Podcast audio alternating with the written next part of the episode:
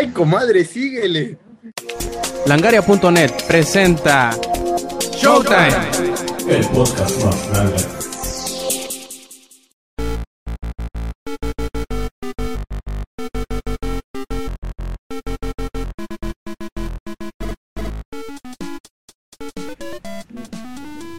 Hola y bienvenidos a la edición 123 de Showtime Podcast. Este quien escuchan es Roberto Sainz o Rob Sainz en Twitter. Y en esta nueva edición de Showtime, pues ahora sí tenemos casa llena. Ya tenemos el equipo nuevamente eh, de grabación completo. Y pues bueno, a quienes me refiero, me refiero al Yuyo, me refiero al Lex, al ingenierillo y también a Lady que misteriosamente todavía no ha caído dormido. Pero creo que podemos solucionar eso en el, en el discurrir de este episodio de Showtime Podcast. Y pues bueno, vamos a, a presentarlos. Yuyo, ¿cómo andas? Bien, ya después de nuestra práctica de borrachos, y ahora sí ya vamos a hablar de cosas serias. ¿Cuál borrachos? De viejas, de este. ¿Cómo se dice? De, de- de viejas de tendedero, güey. Pati Chapoy nos viene. Andábamos por- en la manicure, literal. Ándale, un ventaneando de chismes aquí. Ay, comadre, con los tubos en el cabello y todo el pedo. Sí, sí, sí, con las manos en el, en el lavadero y todo el pedo. Y bueno, ahí ya, ya que habló el Lex, ¿qué onda, güey? ¿Cómo estás? Aquí andamos, este, todo chido. Una semana más sin laptop se cumple. Qué difícil es.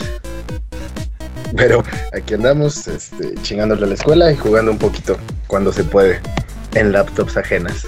Y también a la, a la celebridad que tanto se, se extrañó la semana pasada, que miles y millones de personas nos preguntaron que sí, ¿qué había sucedido? El ingenierillo. Inge, ¿cómo andas? Este, sí, fíjate que, que este, mucha gente dijo así de, ¡ay, ingeniería, ¿dónde está la chingada? Y hasta los noticieros dijeron, no, no mames, otra pinche manifestación en Venezuela. No, es la gente que está reclamando que el ingenierillo no estuvo en el episodio de Showtime Podcast y la chingada. Y no, se pusieron gruesas las cosas, güey. Pero ya salí yo y les dije, no, aguanten. La semana que viene, ahora sí, güey, ahora sí voy a salir y todo. Y ya se calmaron todos y ya se pusieron a tomar, güey, la chingada. Ya hasta, hasta terminaron amigos. güey. Sí, no, no, estaban más cabrones que los güeyes de Ucrania, ¿eh? Que los de Kiev. Andre, Se que pusieron bien más Ya ves de que te salió un sacerdote así, güey, acá con su escudo y la chingada. Así, Todo güey, badass. acá. Nada más que acá eran los padrecitos de las parroquias. Sí, sí, Sí. machín. Y, tam- y también, pues por ahí anda el Eddie, que esperamos que esté cómodo, pero no lo suficiente como para dormirse. ¿Cómo andas, Eddie? Fíjate que estoy, este, estoy plantando puras tachuelas, Ujú, así que donde caiga mi cabeza, no voy a poder dormir. ajá. Creo, creo que Eddie se escucha un poquito entrecortado. Bueno, pasemos a las a los que hemos estado haciendo en la semana, mientras que la conexión de se como, como que se estabiliza. Y pues vamos en el mismo orden. Yuyo, ¿qué has hecho esta semana? Pues, este, como saben, de que soy un fan de Telltale, de que estoy esperando todas tus noticias y todas cosas así, pues esta semana ya salió el nuevo capítulo de Walking Dead, el que tiene como título A House Divided. Ujú. Y este, ahí tengo muchas cosas que decir sin mencionar spoilers, claro. Ese capítulo tiene lo que lo que le faltó al primero, o sea, empiezas con mucha acción, este, te llevas muchas sorpresas, que más conoces más de la historia y este, algo que sí, este, estoy muy, hasta me dan nervios de decirlo todavía. Este, hagan de cuenta que hay una parte donde te, te- te tienes, bueno, como ya es costumbre, tienes para escoger, tienes izquierda o derecha, no puedo decir que es bien, pero nada les puedo decir que es izquierda o derecha. Y es el tipo de decisiones donde no te dan tiempo. Y hagan- no les miento, estuve como 10 minutos ahí llorando enfrente de la pantalla, escogí. ¿qué? Y ya este, después de ya un buen tiempo ya me decidí y me fui a un lado, una de las opciones. Lo chistoso es que había cambiado el capítulo yo y llega mi hermano de repente me dice, güey, derecha o izquierda. Así, ¿de qué parte? Ya acabé el capítulo. Y me dice, ah, ya, de esto. Ya, pues la parte esa. Y le digo, no, yo agarré este, esta parte. Y él me dice, ah, entonces voy a agarrar la otra para ver qué pasa. Y ya, este, cumplió mis expectativas el capítulo, claro que sí. Ya les dejé la reseña, este, para que se publique mañana. Y les recomiendo mucho que, que yo quisiera que el Inge ya a ver si lo puede jugar lo más pronto, aunque sea que me lo pida. Ah, miren, pa- un gato. Y este, para que podamos, es- para que pueda decirnos qué piensa él, porque a mí el capítulo me pareció perfecto. Tengo muchas ganas de ya saber cuál va a ser el próximo. Y en otros, en otras cosas que he hecho, vi la de Juno, no sé si se recuerdan esa película, creo que fue del 2007 donde sale Helen Page cuando aún no era lesbiana, aunque si es lesbiana supone que no es pero en ese tiempo no sabíamos que era lesbiana. Y también sale el güey de, de Scott Pilgrim, Michael, si lo topan. Y este, pues es una peli. Ajá. Y es una película, pues no es una gran historia, o sea, es de una chava que se embaraza, de que va a ir a abortar el bebé, pero cuando está ahí le da miedo y ya buscan una pareja para que le puedan dar el bebé y ya ahí se desarrolla la historia. Me gustó, está, está entretenida, más que nada. No voy a decir que está muy buena, pero sí está entretenida. Y también esa semana recibí, de mi parte mucha tortura psicológica porque como Skrillex ha estado en un tour que se llama Takeovers, a todas las recapitulaciones. Y este, ya dependiendo del lugar que sube el video, busco si es el set completo. Y ya me tocó ver algunos y no manches, ya no me estoy muriendo porque sea 3 de mayo. Yo digo que como va, en el festival va a empezar a las 4 y va a terminar a las 2, yo creo que va a salir a las 12, así que ya necesito que sea ese día. Y también en, su página, como no creen que lo stalkeo, claro que no, este, en su página, ahora nada más hagan en cuenta que te metes y es la cara de un alien. Si le presionas un ojo, hace un sonido, si le presionas otro sonido y así, diferentes partes de la pantalla. Luego también si dejas puesto el clic, que es que es la cara de un alien y alrededor es un espacio. Entonces le dejas puesto el clic al espacio, das vueltas y empiezan a sonar muchos sonidos así bien padre. Y ya por último también en la página te aparecen dos links, uno de la App Store y otro para Google Play. Y haz de cuenta de que es un- el juego que les estaba comentando de que es un juego de una nave que tienes que ir destruyendo meteoros. Y eh, está la navecita y la vas controlando ya dependiendo si quieres que se mueva moviendo el celular de un lado a otro o simplemente con el dedo lo presionas y ya la nave se mueve y va esperando automáticamente. En una de las esquinas inferiores al lado derecho está el símbolo de Skrillex. Y ya lo presionas y, y salen muchos rayos para liberarte de todas las piedras que encuentras. Y está muy padre. Y lo que este, me está castrando mucho es que está la opción para jugar y es- está una opción que dice Secret. Y dice no me dice no puedes entrar aquí porque no tienes permiso y pues como yo estoy esperando ya que saque el nuevo EP con las nuevas canciones pues yo necesito saber qué está haciendo ahí o por qué no me dejan entrar. Y otra cosa que yo creo que es cuando ya van a liberar esa parte es que igual en la esquina superior derecha bueno inferior derecha aparece un relojito. Este cuando empiezas a jugar aparecen 72 horas. Ahorita voy en 63 me parece y yo quiero saber qué va a pasar cuando se acabe ese maldito tiempo. No me gusta que me hagan cosas así. Si de por sí yo tengo mucho con esperar a que sea 13 de mayo. Bueno, 28 de abril para ir con este de Alejandro a conquistar el mundo. Ahora imagínense si espera tanto. Pues sí, se nota que estás muy, muy emocionado por el. ¿Qué es? ¿Es Electronic Zoo? ¿Cómo dices que se llama? Electric Zoo. Electric Ah, Zoo. Algo así. Pues bueno, ya saben, si van a ir al evento, ahí se van a encontrar Yuyo hasta el tronco. Y bueno, también por ahí Sí. está el, hasta el tronco y hasta más de ser posible. También por ahí anda Lex. ¿qué Oye, el de Pikachu. Ah, sí, cierto, de Pikachu. Búsquenlo y tírale un pastelazo. Ah, no, eso es el, el- el otro güey, el Aoki. En fin, este, por ahí también tenemos a Lex. ¿Qué onda, Lex? ¿Cómo has estado esta semana? ¿Qué has jugado? ¿Qué has visto? ¿Qué onda? Pues jugado ah, un- unos cuantos rankeds. Vengo en una hermosa racha de nueve rankeds ganadas seguidas desde la semana pasada, porque he jugado poco. Eh, hace rato vi Scarface. No manches, Scarface. Cine de culto. Si no la han visto, tienen que verla. Pero no es una película que digan así de, ah, pues vamos a ver Scarface. No, no, no. Tienen que, que quedar, que ponerse de acuerdo con ustedes mismos y decir tal día me voy a dedicar a ver Scarface. Tienen que, que asimilarla, disfrutarla y concentrarse en la película, porque es una película que, que vale mucho la pena. Em, eso en cuestión de cine. No sé ustedes qué opinen de, de Scarface, ¿Qué, qué fue la primera impresión que les dio a ustedes o qué onda. Yo no la he visto. ¿Cómo crees, Rob? Sí, no, le tengo como que cierto. ¿Cómo decirlo? No, no repudio tal cual, sino que nunca me llamó la atención porque. Sobre todo por la ciudad donde vivo. Digamos que no. Que la actitud que la gente tiene hacia ese tipo de películas no me parece la más adecuada y no. No me llama la atención el verla, simplemente esa es la, la, la razón. Pero sí, bueno, yo soy de Acapulco, imagínate cómo qué opinamos de ese tipo de personas, ¿no? Ujú. Pero pues la película se, se está ambientada en los ochentas, entonces si lo queremos ver como ficción y sin, sin volver una deidad al personaje de Tony Montana, si lo vemos como lo que es una película, pues la vamos a pasar chido. La neta yo, yo la considero bastante buena porque tiene muy buena fotografía, tiene muy buena escenografía también. Este, son, son excelentes y bueno, el, el protagonista es Al Pacino. Oye, Esperamos mucha es- calidad. Dime. ¿no viste la de Padrino? La Padrino, la dos. Sí, sí, sí, la- son también de culto, ¿no? Yo creo. Sí, sí, sí. ¿Y no, eh, cuál te gustó más de esas dos ah, a comparación con la de Scarface? Es que yo Entre tampoco he visto El Padrino Scarface. o Scarface, Ajá. El Padrino. ¿Sí? Ah, ok. Sí. Es que sí. Es que no he visto Scarface, por eso te preguntaba. También tengo ganas de ver eso, nada más que no he tenido la oportunidad. Pues chequenla, pero digo, son 170 minutos. Entonces Nah, digo, pues, tienen que estar preparados lógicamente. Pitch, please, este, Señor de los Anillos.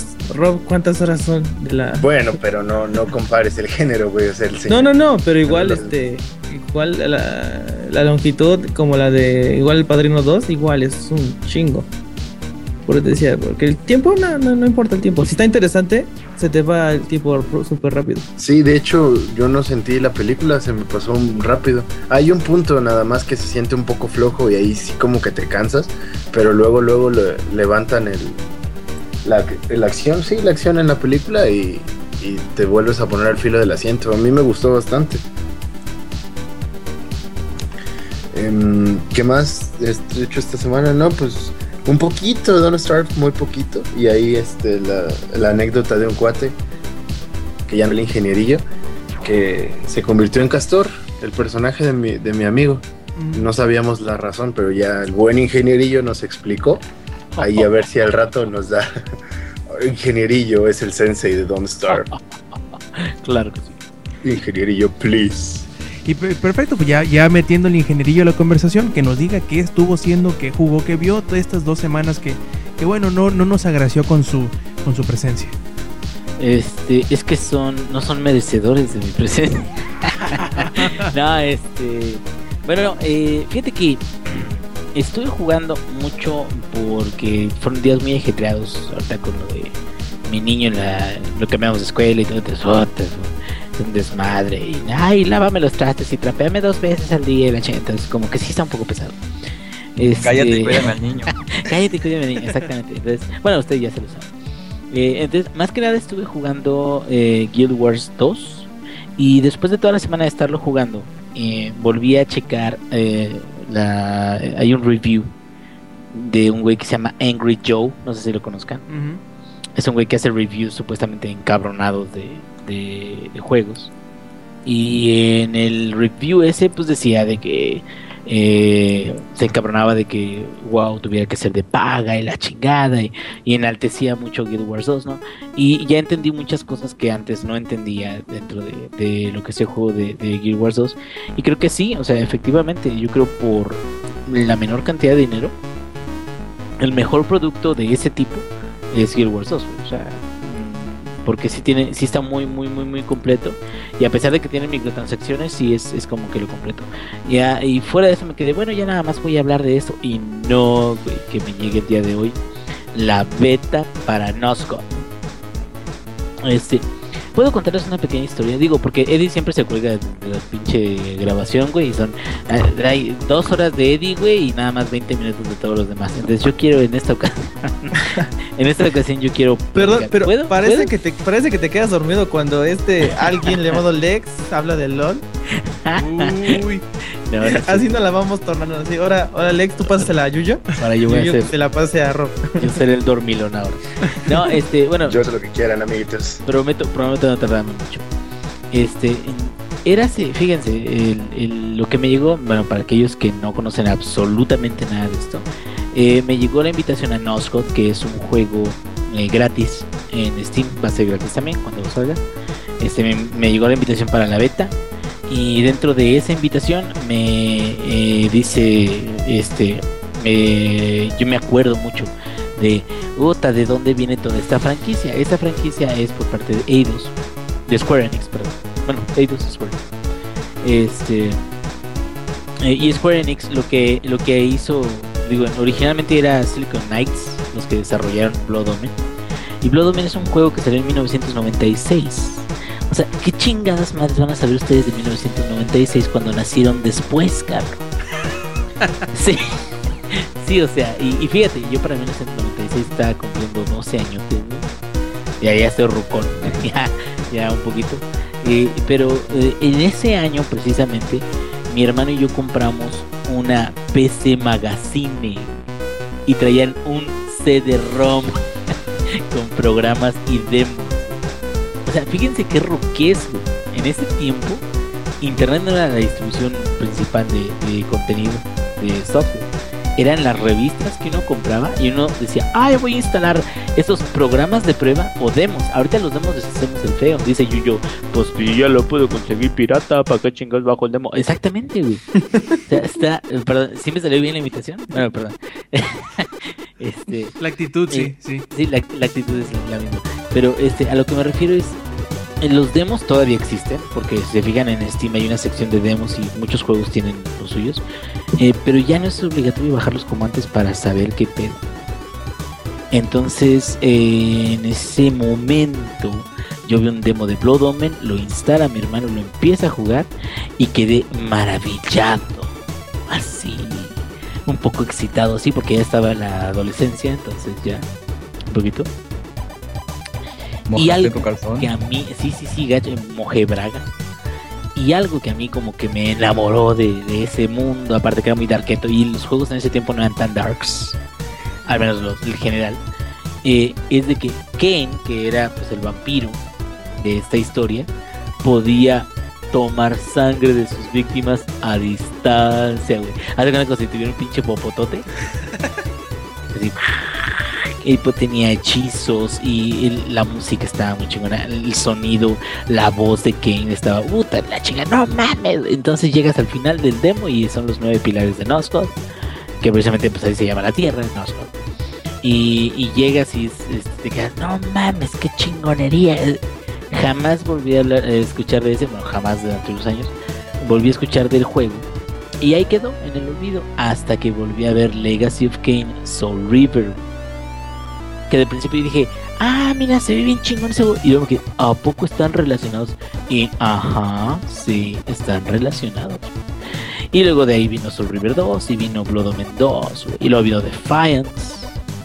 Y esa es una franquicia que yo le tengo mucho cariño porque es para mí de las franquicias de, de vampiros que más me gustan. A mí no me gusta tanto, no soy tan fan de, de Castlevania, yo.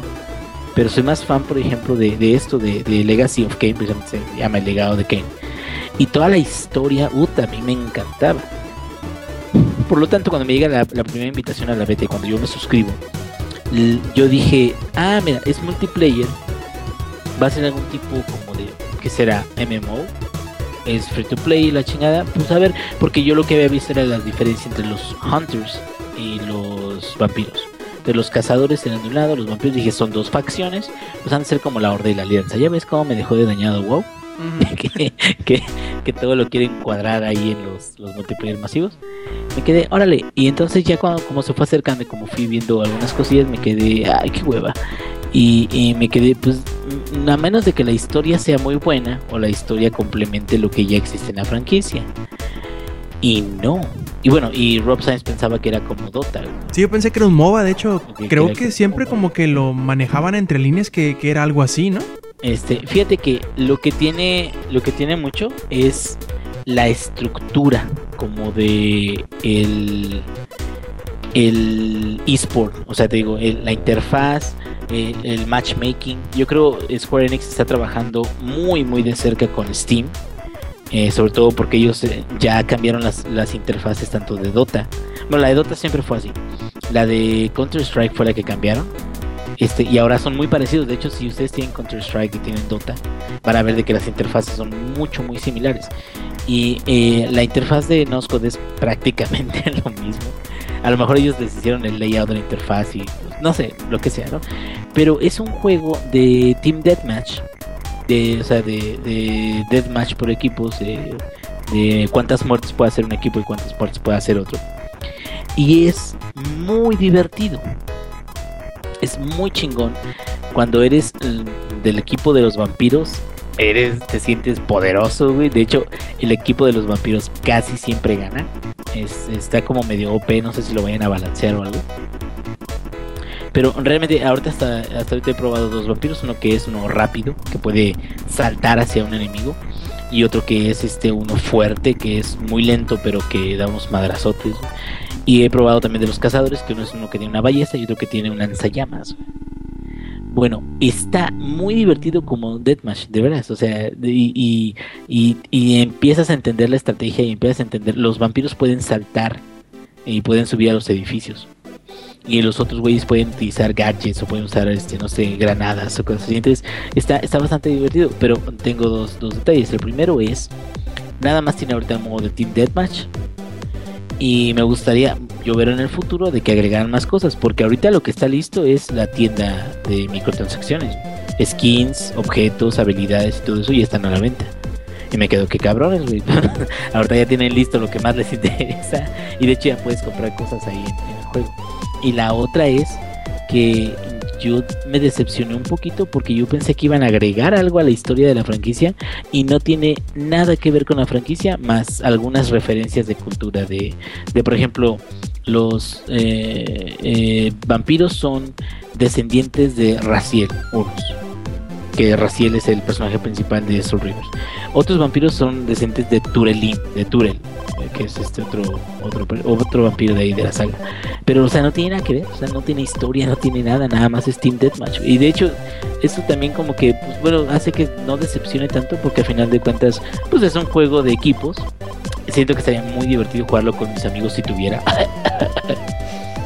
este pero a final de cuentas eh, creo que por un lado me sorprendió porque sí yo no esperaba que fuera así de divertido y por otro lado también me decepcionó un poquito porque me quedo yo esperaba algo de la franquicia. Lo que sí es que si esto tiene éxito al menos eh, si Noscon tiene éxito seguramente en Square Enix alguien va a decir oye y por qué no hacemos un reboot de la franquicia y estaría muy chingón si lo logran hacer porque creo que vale la pena revisarla. Pero pues mientras vamos a seguir jugando y viendo a ver si ganamos experiencia y a ver qué, qué sale. No, y, y aparte, entrando en el, en, el, en el terreno de las conspiraciones, eh, en las teorías conspiranoicas, eh, pues ahí el, la, la, escritora original de la serie, Amy Henning, acaba de salir de, de Naughty Dog. Como que todo se está poniendo Ah, en, sí, en- cierto. Todo se está poniendo, Todo perfilando para eso. Exactamente. Mm, mm, Y, y de, de hecho, el, si tú ves eh, la si te gusta la franquicia, pues ahorita ya no es tan popular, en su tiempo fue Buta. Este, cuando apenas estaban surgiendo los wikis, surgió un wiki que se llamaba este Lost Noscot o algo así. Y era una delicia navegar por todo porque estaba todo bien estructurado. Donde te explicaban, eh, bueno, para aquellos que no conozcan la historia, es una historia de vampiros, pero donde todo es un ciclo que constantemente se está repitiendo y la historia trata de cómo romper ese ciclo, ¿no? Básicamente.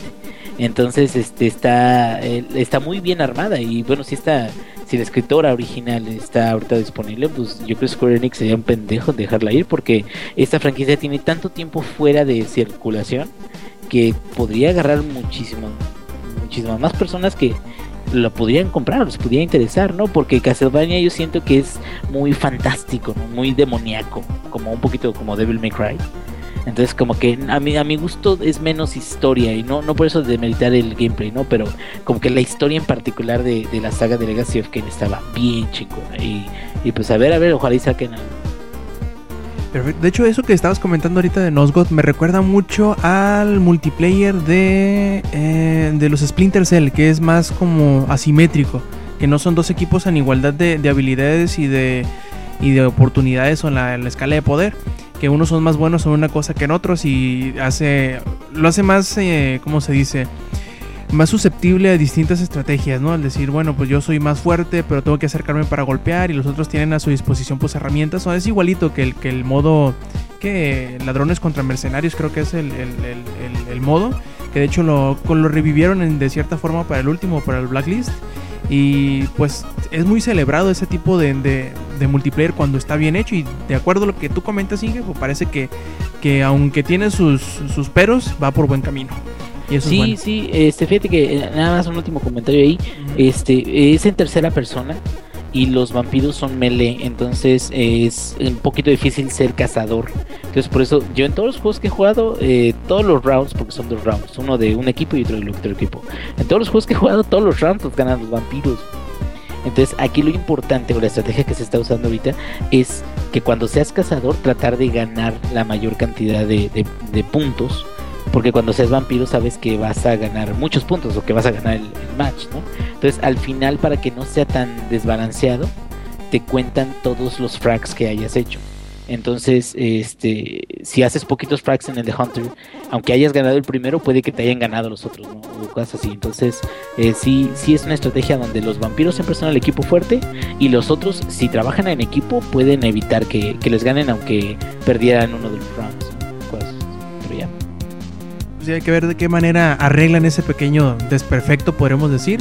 Y pues parece que tiene buen futuro. A mí me parecía medio ilógica cuando, cuando hacían la, la propuesta del juego, pero pues parece ya, ya el ingeniero le dio el visto bueno, lo cual quiere decir que pues es un, pro- es un proyecto viable. Así que ya saben, Square Enix van, en, van por buen camino. Y por último, ahí también tenemos a Lady, que también nos va a contar qué fue lo que hizo esta semana. Por ahí tuvo, tuvo una reseña en el sitio de langaria.net. Y yo supongo que de eso nos va a hablar, ¿verdad, Eddie? Sí, sí, sí.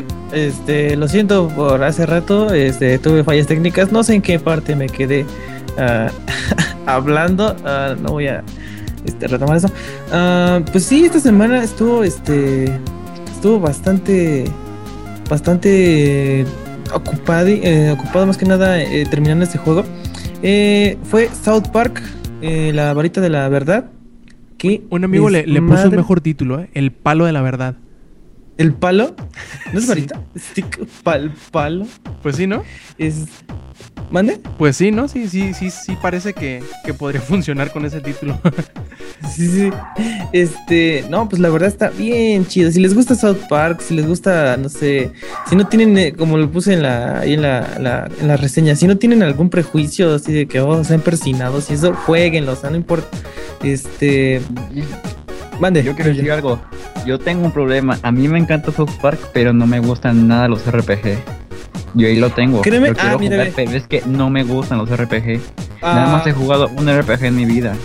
Bueno, este, este RPG, este, haz de cuenta, antes de jugarlo, empecé a checar a ver qué tal estaba y, di- y leí y vi que era un RPG, me quedé madres, me voy a tardar, o más bien como que decía, "Ay, va a estar un poco aburrido, no sé, hasta que empecé a jugar y la verdad está bien chido porque Pues es que es más como un Paper Mario, güey, que como un RPG. es lo que me decían, es lo que me decían que, que se juega como un Paper Mario, se lo, se lo prestó un amigo, este, y este, me dijo que se juega como Paper Mario, haz de cuenta. Si nunca lo han jugado, eh, al momento de atacar al oponente, tu espada, y no estoy hablando en doble sentido, porque el juego es de todo doble sentido. Ahorita, eh, sí estaba agarrando una espada. Este, al momento de brillar, oprimías cuadro o X, dependiendo el tipo de arma. Eso se me, se me hizo un poco confuso, ahorita les explico. Y este, si lo hacías bien, hacías todo el daño posible. O sea, no es como Pokémon. Yo, yo si llegaste a jugar Pokémon, o sea que apretas, este, no sé, atacar a este y podías distraerte en otra cosa y sabías que iba a atacarlo de todos modos. O sea, ¿cómo te explico? O sea, en el de South Park puedes este, influir al momento de cómo atacar. O sea, si oprimes a cierto, a cierta sincronía, te- le haces más daño. O sea que siempre tienes que estar poniendo atención. Y eso está bien chido. Y aparte que mientras que estás haciendo tus ataques y todo, este, dependiendo del personaje que escojas, este, te empieza, o sea, el diálogo se acopla. O sea, eso está bien chingón. Em, por ejemplo, si estás, si te estás tardando, los personajes te empiezan a tirar piedras, o sea, te empiezan a decir, oye, este, te estás haciendo pendejo, ¿qué pedo? O sea, ¿estás jugando? ¿A- ¿Acaso es mi turno? Eddie, O sea, ¿te empiezan a- dormiste? ¿Qué pasó? No, te dicen estoy- eso, ¿no? Eddie, ¿te dormiste?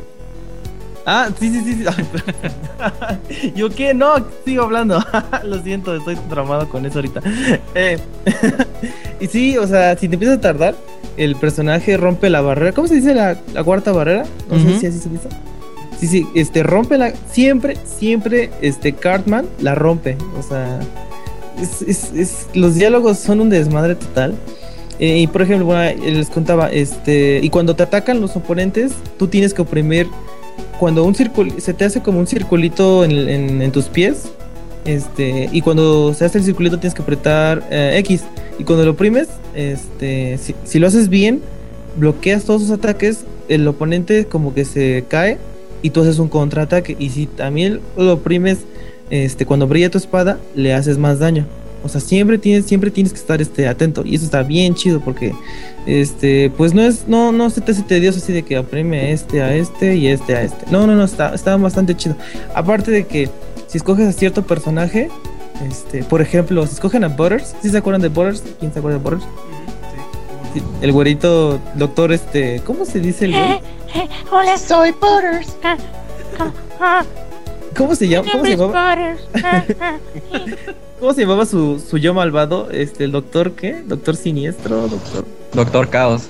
Doctor Caos, ese güey, no, usa su ataque, uno de sus ataques, eso fue lo que dije, no mames, o sea, es lo neta, se convierte en Doctor Caos. Haz de cuenta, primero está así todo normal, se le para una mariposita, y dice, oh, qué bonita mariposa. De repente se transforma y este se aleja, o sea, como se sale de la pantalla y llega hecho Doctor Caos, o sea, llega acá un güey de 5 metros. Y, tienes, ah, y aparte, cuando haces un ataque especial, tienes que hacer lo que te indica. Por ejemplo, con este Doctor Caos, para mí es el más fácil, pero porque nada tienes que apretar X cuando te sale una, una ruleta. Te puede salir que te hace un escudo para tu equipo, te hace un jame jame ja a, a todo el equipo del equipo contrario, este, un martillo. Ah, aparte, Butters es como Thor, o sea, tiene, tiene su, su martillo. Y si haces mal las combinaciones, nada más le haces un punto de daño. O sea, si la cagas, este. Ahora hasta el siguiente. ¿Qué más? Este, aparte, es un juego mundo abierto. Puedes explorar todo South Park. Inclusive puedes irte al reino de Canadá. Eso está bien cajeto. ¿Cómo pintan a Canadá todo? Este. Eso está muy chido porque cuando llegas al reino de Canadá, este. Es como si fuera Legend of Zelda, pero el de. El de NES hasta con la musiquita y todo, hace como si fuera de 8 bits, si se dice así, 8, 8 bits, lo siento. Sí, sí, está, está, está bastante chido, está bastante cajeto. Este, ¿qué más? Este, puras referencias a otras, a otros, a otros juegos. Eh,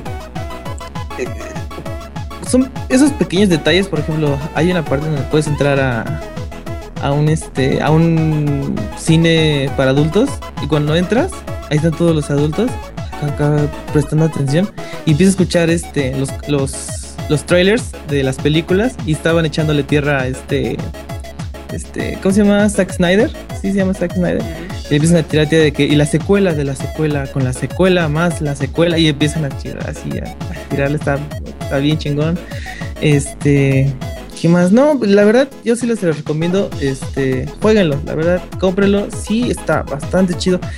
Mm, un contra, pues pueden decir que es este la la duración. Dura, yo lo terminé este casi sin hacer ningún este este, misión secundaria. Son un chingo de misiones secundarias, eso sí.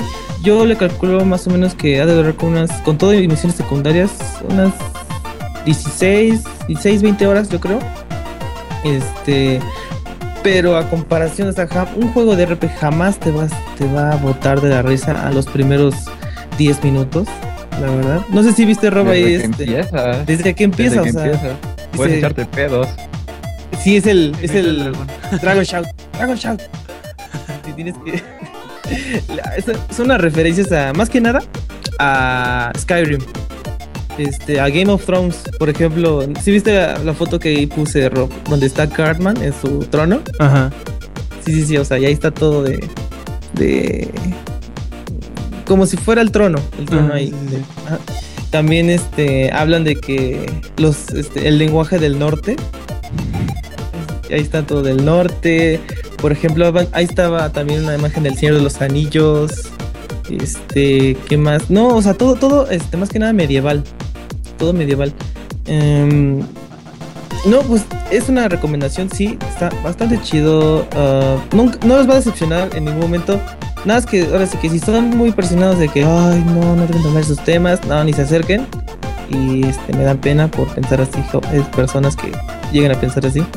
Este, por ejemplo, no, se los juro que dije, no, no creo que este juego sea tan, tan como las como la serie. Yo creo que sí se van a tener sus candaditos. Ni madres, fue como una bofetada de que ten este va a haber esto y más. La verdad, este en la caja trae como siete siete ¿cómo se dice? advertencias de, de- para más de 18, la verdad se quedan cortos, yo digo que debe tener más.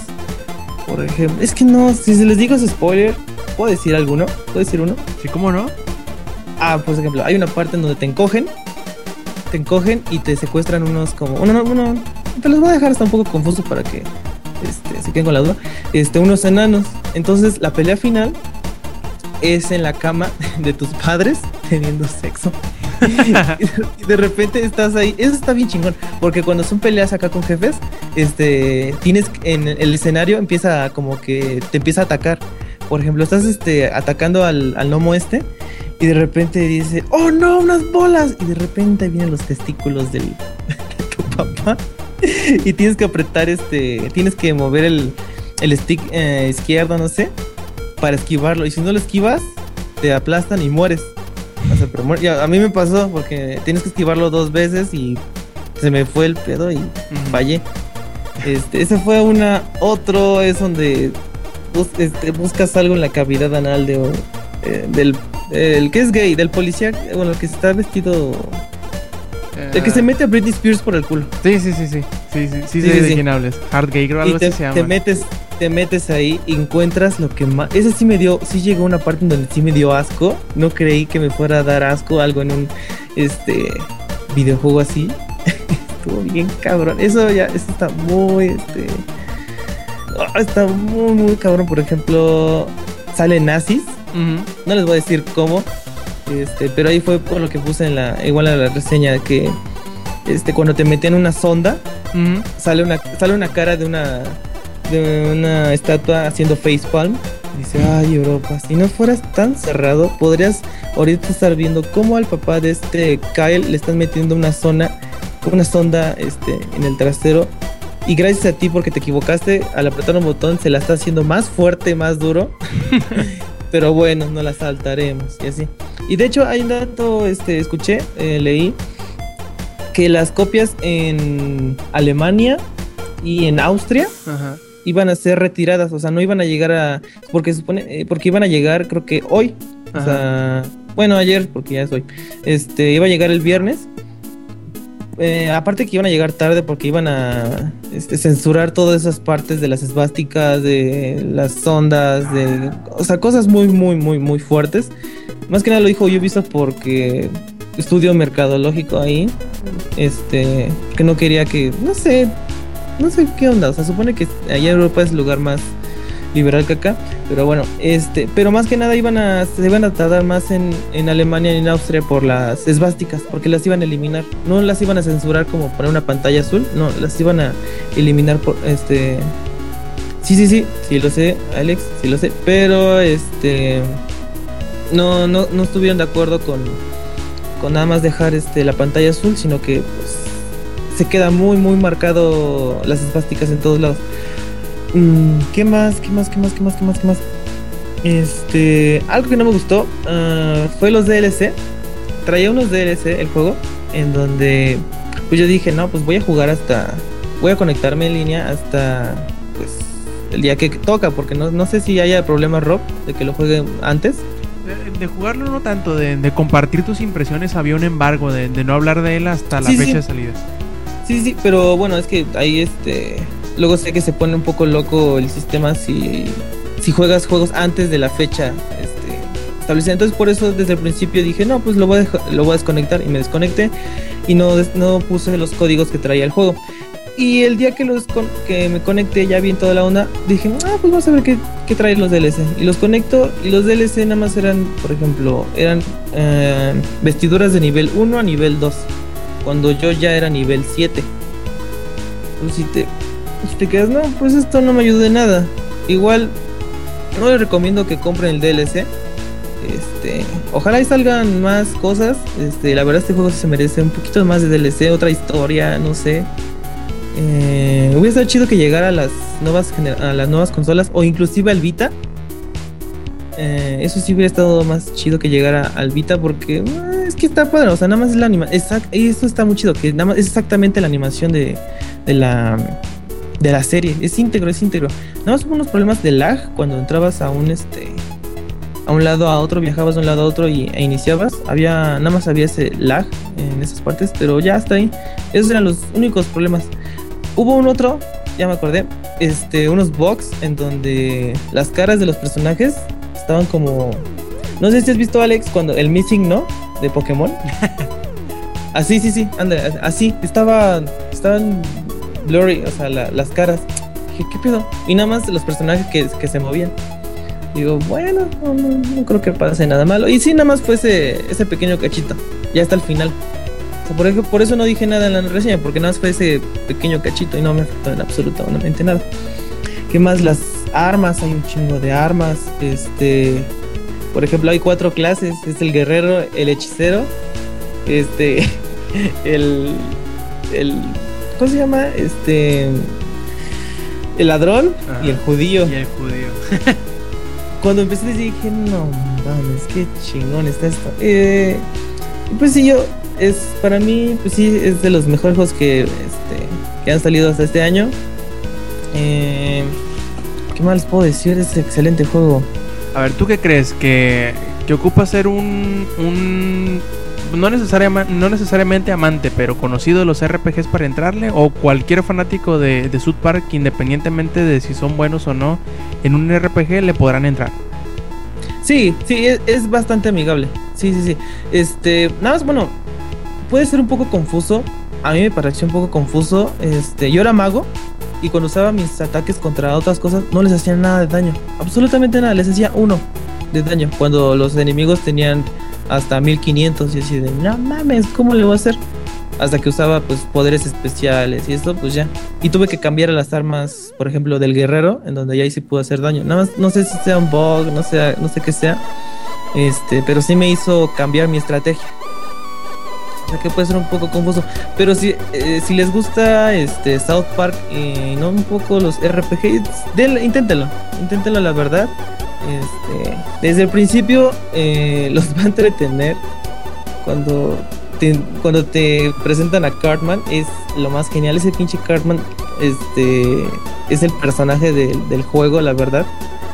Mm, y sí, sí, sí, sí, no son muy fans de RPGs, eh, inténtenlo, inténtenlo, nada es porque les gusta South Park, sí. Si no les gusta South Park y les gustan los RPG, no se metan, porque la verdad sí está muy cabrón South Park. Es muy descarado, Y- me y- imagino, ¿eh? Sí, sí, sí, no, o sea, no se, no se, no se este, controlaron en absolutamente nada. De hecho, hasta se burlan de la SRB. Porque están en una parte y dice, ya, no quiero que toque mi vagina. Y está un tipo este, con su medidor y dice, oh no, esto va a enfurecer a la SRB. Y dice, sí, mi vagina. Oh no, ya la encabrona. O sea, ahí se empiezan a burlar y burlar y burlar. Está muy chido. Eh, y para hacerla no más de largo, jugué Tomb Raider. Ajá, Eh, jugué la primera hora. ajá. Ah, eh, espérate, espérate, espérate, Alejandro, alta la mano y dilo. A ver, cuenta. Este, ¿le está, eh, es doblaje al español o está en inglés o qué onda? ¿Cómo está ahí? Mm, Este, créeme que se me pasó este cambiarlo al a español. No tiene, bueno, es que mi configuración de mi consola está en inglés. O sea, yo juego todo, todo, todo siempre en inglés. Y hasta el final nunca se me ocurrió cambiarlo al español porque la verdad, pues, no me hubiera gustado escucharlo. Y mi amigo sí lo cambió y dijo que no, no, no está traducido al, no está doblado al español, pero eh, los subtítulos sí están en español, pero de España. Porque, Oh, porque es hay que- una parte en donde te dicen douchebag.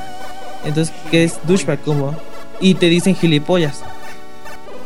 Ya, Sí, ya, o ya. sea, sí Yo cambia un tenía esa duda, porque como estabas hablando muy, muy al estilo pues del doblaje de South Park que manejan aquí en Latinoamérica, pensé que habían hecho un doblaje latinoamericano.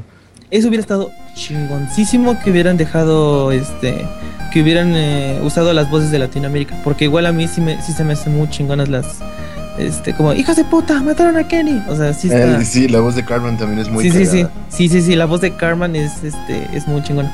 Eh, pues sí, eso hubiera estado muy padre, pero no, todo, todo está en inglés, pero si lo pones al español, pues te trae nada más subtítulos. Va, va, va, chido. Este, ¿Alguna otra duda? ¿Alguien? Yuyo, Inge, Rob, Creo que no. ¿no? Bueno, eh, y pues sí, ahí estuve jugando um, Tomb Raider. Este. Estaba muy raro ese juego. eh, los primeros minutos fue de. Esta es una copia de Uncharted. Uncharted. No me gusta decirlo, pero sí siento que es una copia de, del Uncharted. Y lo que más me cagó No, fue que. más bien Uncharted es una copia de Tomb Raider, güey. Sí, sí, sí, sí, sí, sí. Este, hay, bueno, este, pues es que Tomb Raiders estuvo, estuvo desaparecida en ese tipo de cosas Ah, bueno. bastante tiempo. Y pues sí, uno se acostumbra. Porque yo sí, yo sí jugué los, los viejísimos de Tomb Raider. Este, pero no eran como Uncharted donde te podías trepar y trepar y hasta parecías pinche araña por las paredes. No, no era así. Em, tiene muy pocos puzzles para hacer un juego de Tomb Raider. Porque el Tomb Raider a los 5 minutos está metiendo como 30 puzzles. Y desde que avanzas y puzzle. Y este no. De hecho, en, es- este casi no vas a encontrar, nada más están adentro de las tumbas. Eso es lo que me gustaba de los Tomb Raider. Es lo que este, esperemos y pues con la acción que trae. Porque sí está, está algo padre. Este pueda compensarlo. Porque pues, yo nada más me gustan los juegos de Tomb Raider. Este, por los puzzles. Porque sí me gustan un chingo los puzzles. Mm, lo que me cagó fue la, Tom- la Lara Croft. Pinche gritona cada rato. Nada más se la pasa grite y grite y grite y grite. Y yo así, no, ¿cómo pues?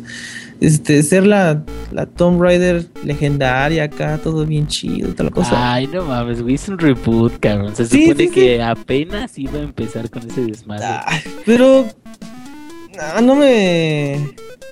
Güey, no me- es que, de hecho, Lara ya no es la misma británica que eh, tenía nervios de hacer y todo eso. Bueno, yo en particular, a mí sí me gustó el reboot, güey. Porque Bueno, yo. es que todavía no termino. O sea, no, apenas ah, llevo este, como sentido, dos ¿eh? horas. Es, esa, es mi primera impresión. Sí, como que no me gustó muchísimo que se la pase grite y grite y grite. O sea, sí no estamos muy acostumbrados a la este, Lara Croft para este mato tigres con pistolas y así. Pero este, ahorita voy a ver, eh, como van no he jugado multiplayer, el multiplayer yo creo que lo jugaré hasta terminar la campaña. No sé, Inge, tú lo jugaste en como cuánto dura Tomb Raider. Que el juego en sí, Ajá, la depende campaña. si haces este, achievements y todo eso, yo creo que te puedes durar hasta, ¿qué? ¿10 horas? No, Ah, o sea que sí está un poco Fácil. cortito. No, eh, yo creo que si no, si no le metes mucho a la exploración, unas 15. Y si te manchas mucho, ah, ve- fácil 20. Sí, depende de, de qué tanto quieras revisar todo. güey. Eh, pero lo que sí a mí no me gustó fue el multiplayer. Se me hizo como que no hubieran podido dedicar ese tiempo de multiplayer a, no sé, güey, a hacer cosas más chingonas del juego. Que de hecho el juego está bien y llega un momentito en que se pone medio lento, pero no sé, o sea, como que en general siento que multiplayer no era necesario en ese juego. Bueno, y sí, ah, bueno, estuve jugando Skyrim, ah, pero eso no les voy a hacer porque es otra hora. Am, y ya, pues sí, nada más que. Ah, bueno, sí, sí, sí, ya, Skyrim. Correcto, yo por mi parte pues sigo con lo mismo. Ya terminé Lords of Shadow 2, ya pueden le- leer la reseña ahí en langaria.net. Este, y también sigo ahorita con Bravely Default, que ya estoy, según yo, por llegar al, al final del juego, pero ah, no sé, mm, volví a sentirme como que... No, bueno, no con este juego, ¿no? Sino más o menos como me estaba pasando con el Tomb Raider, decir de que ya cábate. Ya más o menos estoy con lo mismo, pero con el Bravely Default. Me gustan mucho los sistemas de- sistema de pelea y eso, pero si ustedes son de las personas que se acercan al juego nada más por la historia y por los diálogos y por eso ah, están medio pendejitos eh, los, los diálogos y la historia del Bravely Default es, muy básica. Pero los diálogos están bien tontos, la actuación de voz es medio mala, por no decir que está bien fea. Y no sé. E- Es un juego que, que yo creo que va a polarizar mucho a los que les gustan los RPGs porque mientras que algunos soportan los, los RPGs por la historia, otros de este, les vale madre la historia y les gusta el gameplay. Yo creo que dependiendo del tipo de persona que seas, de cómo ab- abordes a los RPGs, será la forma en que, en que te vaya a gustar este juego. Porque sí, eh, tiene cosas muy buenas, pero tiene cosas que de plano sí están muy de la patada. pero todo lo que he jugado me ha gustado. Simplemente eso que de repente se siente que ya le están alargando demasiado, que eh, te meten enemigos enfrente nada más para hacer más tiempo. Pero vamos a ver, vamos a ver qué, cómo termina. Yo creo que ya estoy en los últimos pedacitos, en el último calabozo de, de- del juego y una cosa muy buena que tiene y que creo que le no necesariamente le haría falta otros RPGs, pero que probablemente se, se verían beneficiados de ello, es que puedes bajarle la frecuencia con la cual te encuentras con los enemigos porque son encuentros al azar. Y tú puedes decir que no te, no te salga ni una sola pelea y te dediques a, explorar el, el- calabozo en donde estás o avanzarle la historia más rápidamente. O al contrario, si tú te sientes medio pinche, medio, medio ñengo, lo que puedes hacer es e- elevar el, ritmo en el que te salen las, las, pe- las peleas aleatorias y prácticamente eh, encontrarte con un enemigo cada dos pasos que des. Y eso te ayuda a, a subir de nivel más rápidamente, ¿no? Eh, pues ahí vean qué es lo que buscan más en un RPG, si es una historia profunda y emocionante y, no sé, emotiva y lo que sea, no la van a encontrar en Bravely Default eso. Pero si entran por un sistema de, de pelea interesante, muchos eh, jobs y muchas, muchas horas de juego, pues adelante. Eso, eso sí lo tiene y a borbotones el pinche juego. Así que yo creo que el fin de semana, a más tardar los primeros días de la semana, yo creo que ya lo voy a tener listo para que lo puedan leer ahí en langaria.net. Y pues en tanto a Lords of Shadow, yo creo que que ese es al contrario, muy a pesar de sus debilidades, que tiene bastantes debilidades y muy a pesar de sus cosas que están mal hechas, es un juego que puede brillar porque la mayoría del tiempo las cosas las hace muy bien. Eh, lo único que medio tiene es que, y ahorita me estoy dando cuenta un poquito más de ello, es que el mapa es muy malo. La forma en cómo, cómo diseñaron las intersecciones, de cómo se comunican las, las, las distintas áreas del mapa es muy confuso. Por eso ponía hace rato en, en Twitter que, que- que el mapa de Lords of Shadow 2 me, me dejaba más desorientado que una lesbiana en una pescadería. Les venía a en una pescadería, pero eh, pues ya lo quiero limpiar, ya lo terminé. y Eso no tiene bases científicas, güey, no mames. Ah, de- me vale madre. Este. Lo que ahorita estoy buscando hacer es eh, encontrar todos los objetos escondidos para darle la segunda vuelta en la dificultad más alta y, y ver qué onda con eso. Ya por ahí hay nuevo eh, DLC anunciado de Alucard y yo creo que lo voy a descargar cuando salga porque sí, eh, me, agradó bastante. que es la primera hasta ahora serie completa que, que- que he reseñado desde el primer Lords of Shadow, el Mirror of Fate y luego este Lords of Shadow 2. Y pues, a mí sí me gustó bastante toda la serie en general. Creo que ah, si ponemos en la balanza las, las fortalezas y las debilidades de los dos juegos principales, que es el Lords of Shadow 1 y el 2, creo que el primero le gana al segundo, pero aún así el segundo tiene, tiene su no sé qué, que qué sé yo, que al menos a mí sí me convenció lo suficiente como para poderlo recomendar a todos los que les haya gustado el primero. Tiene sus diferencias, claro. Eh, y si buscan algo que sea Castlevania como lo recuerdan hace años y años y años, pues no, no va a ser lo mismo que, que jugaron en, en Symphony of the Night. Y a final de cuentas, si quieren jugar lo que jugaron en Symphony of the Night, pues ahí tienen el Symphony of the Night, ¿no? Devuélvanse a jugarlo. Pa- ¿Para qué le buscan más? ¿Ese para qué consolas está? ¿Cuál es el Symphony? Ajá, nada más para. Está- para Game Boy? Es- no, no, sé, no sé. está, está para Dreamcast, está para Play 2, está para Xbox, Oh, ok, está, está. para 360, está para Play 3 y creo que para PSP también. Oh, pensé que era más viejito. Ok, ok. No, pues sí, es bastante viejito. ¿En qué año habrá salido? ¿Como en el No. 2000?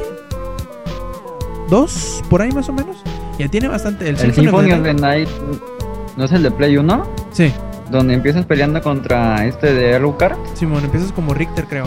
Y peleas contra. Ah, sí, pues ese lo pueden jugar en PC. Sí, Ese ah, lo pueden jugar en la PC. Bien fácil. Sí.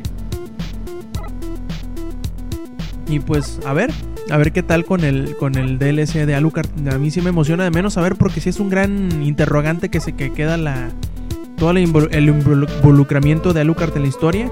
Como que entras y, ah, sí, ya hice todo esto, esto y esto, pero no te explican pues cómo llegó, qué hizo, cómo lo hizo.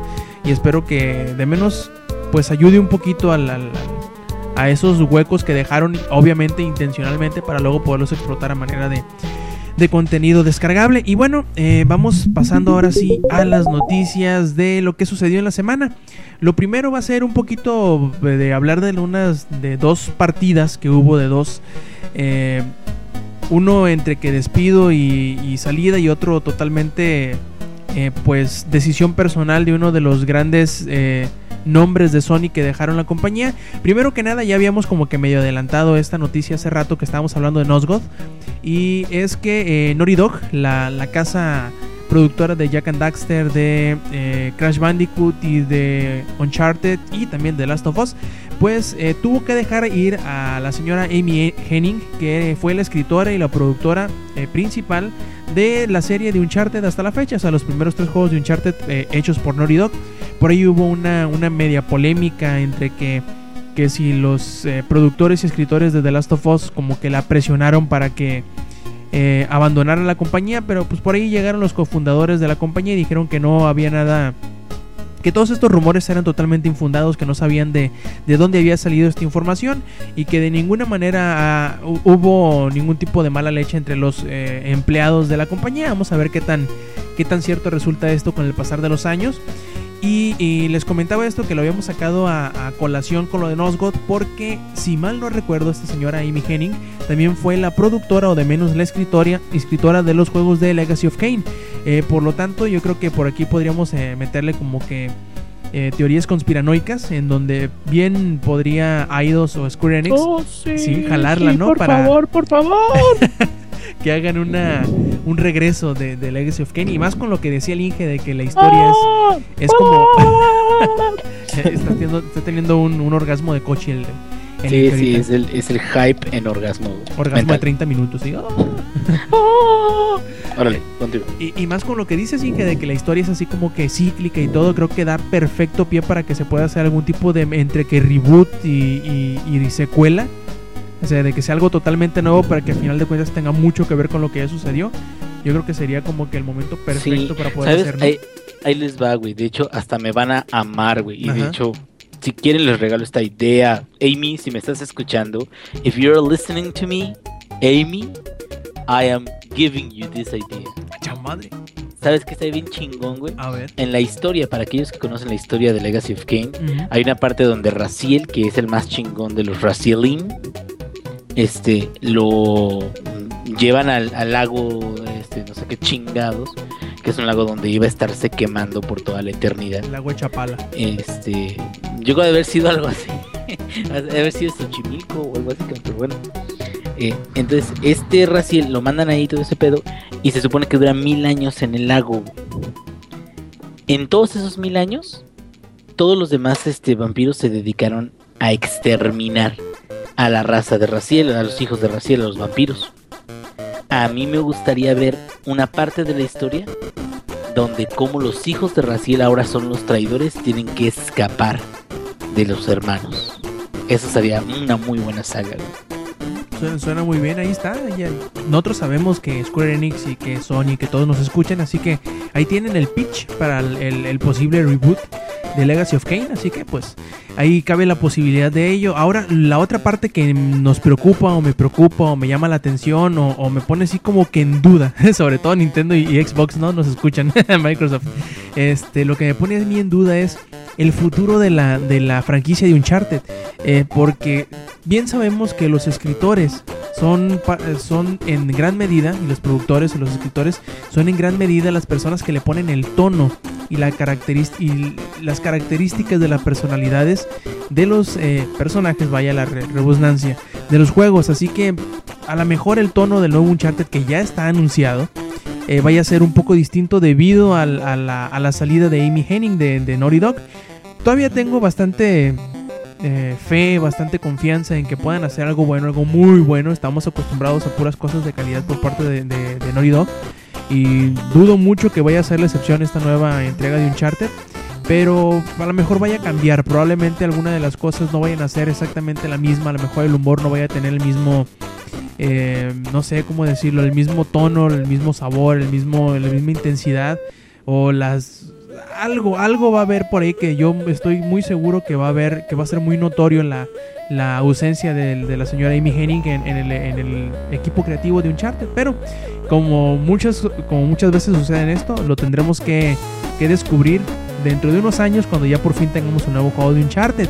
Y también otra de, otra de las personalidades de Sony que eh, no ha dejado todavía la compañía, pero está por dejarla, es el señor Jack Tretton, que es el presidente y jefe de operaciones de Sony Entertainment of America hasta ahora y hasta el final del mes.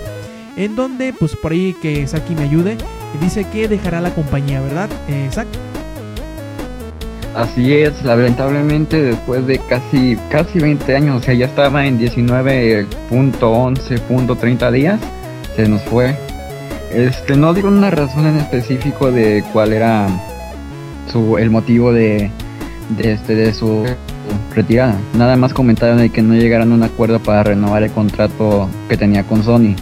Y pues va a ser algo lamentable porque ahora pues, este, va a surgir la duda de quién va a representar a Sony en el E3, por ejemplo. Este, pero pues obviamente antes de retirarse le dio gracias a le dio gracias a toda la gente que lo estuvo apoyando, chicos de la marca y a todos los que le, le, este, le dieron buenos momentos y cosas así. O sea, una despedida tipo Big Brother, nada más les faltó la canción ahí. Hinojosa, ¿no? Anda. Este, le pusieron su video ahí editado con la canción de Nicho Hinojosa y ponía la foto de que entregó el Play 1, el Play 2 y cosas así. Pero pues sí va a ser lamentable que se haya ido ya casi cumpliendo los 20 años y a ver quién este, nos pone en el E3. Y Nos van a este, también, poner- pues Pero nos van a poner al que tiene ojos saltones, al que presentó el Play 4. Ay, estaría cabroncísimo ese Mark Cerny. Creo que me, que me arrulla todas las noches hasta dormirme, güey. No manches, cuando lo vi en la hace un año, pues sí, hace un año que presentaron el Play 4, Ujú. que este güey nunca lo sacaron de ahí. por todo el- Es que ese vato, es un, lo- ese vato es un genio total. Es, es como el, el John Carmack, pero de PlayStation. Bueno, no necesariamente PlayStation, sino como que de las consolas. Porque así, eh, bajo su, su manga o bajo su cinturón, tiene la creación de Sonic, la creación de Crash Bandicoot, la creación de un chingo de juegos. Ha sido eh, consultor de muchas compañías eh, bastante exitosas. Y fue, el, y fue y es el jefe de arquitectura del PlayStation 4. Ahí no más. Para que veas. que él. Sí, y aparte tiene, tiene ese cabrón tiene un carisma que no mames, no, no sé, no sé cómo puede ser que lo mantengan toda, lo hayan mantenido tanto tiempo escondido porque eh, estuvo como consultor de tecnología para Naughty Dog con Uncharted y con Crash Bandicoot y bueno, ha hecho un desmadre de cosas este güey y sobre todo yo creo que lo más importante es esa la personalidad que tiene como que muy de qué forma decirlo, como muy sangre liviana, ¿no? Lo escuchas y dices, bueno, sí, que siga hablando, no hay pedo. Aunque diga Ujú. cosas que no entiendo ni madres, pero que siga hablando. Oja- ojalá pusieran ese güey como, como frontman de, de- de las conferencias de, de Sony, que sabíamos que quienes las daba, quienes, bueno, la- las, las conferencias, ¿no? Las conferencias. Quienes las impartía, ese, ese es el término que buscaba. Quienes las impartía era Jack Tretton y como que ya era acostumbrado, ¿no? Como que era su rol, como que era la, cara frontal que, representaba a la compañía durante el E3. Ahora, a ver a quién ponen. También pueden poner o pueden dejar al, presidente general de Sony, que sería Kaz Hirai, que para mi parecer es el japonés que habla mejor el inglés que de todo el mundo. Ese cabrón parece nacido en, no en te Estados burles de Unidos. Iwata, por favor, que No, aquí tenemos no. a un fan de Nintendo. Jejeje.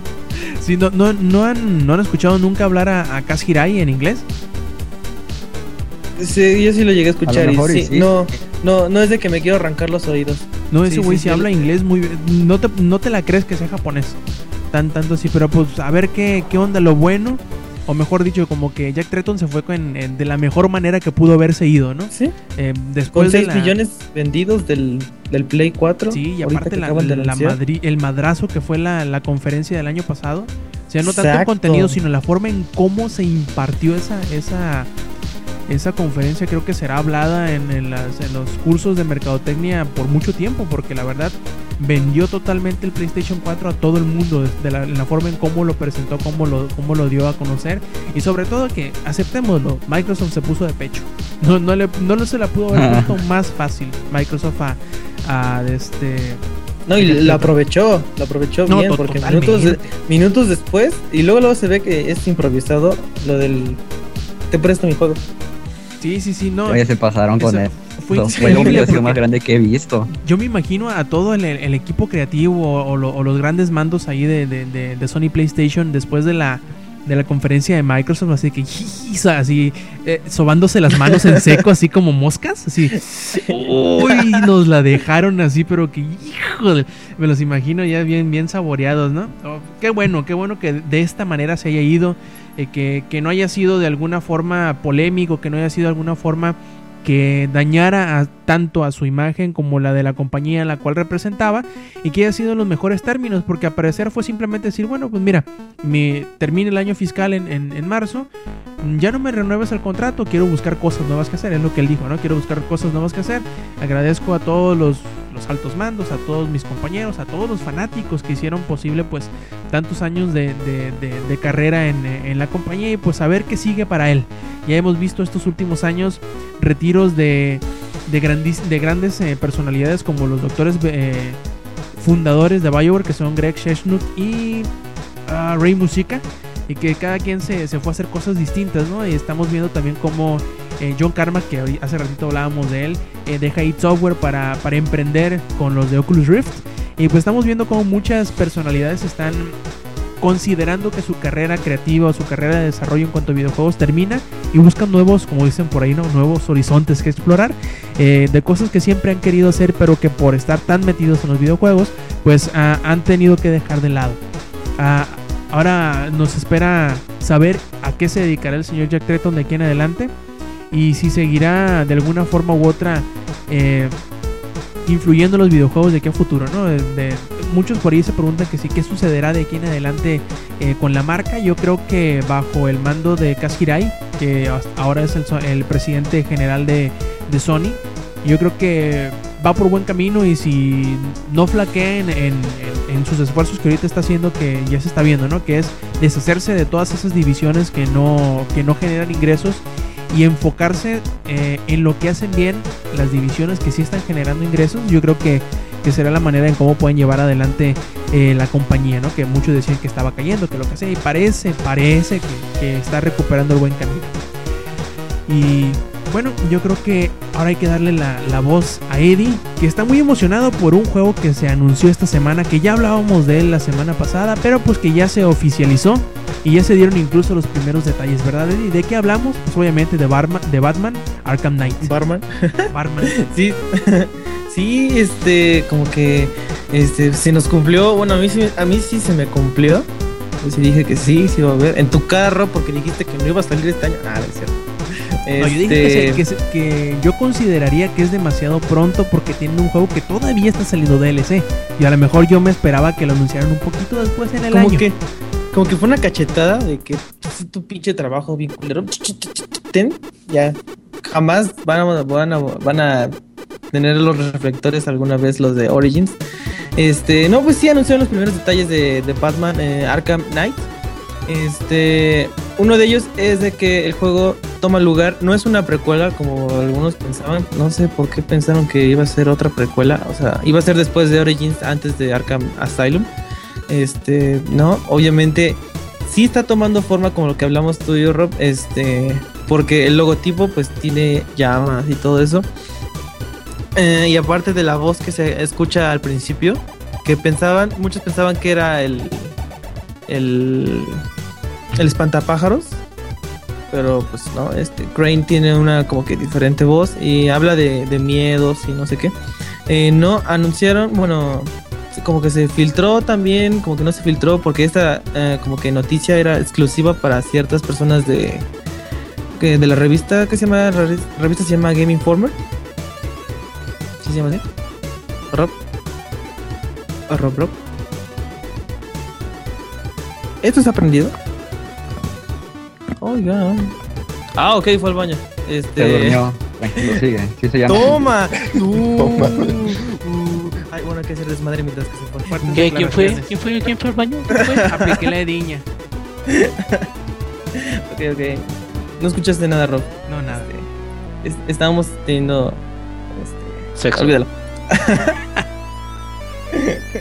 no, bueno, este.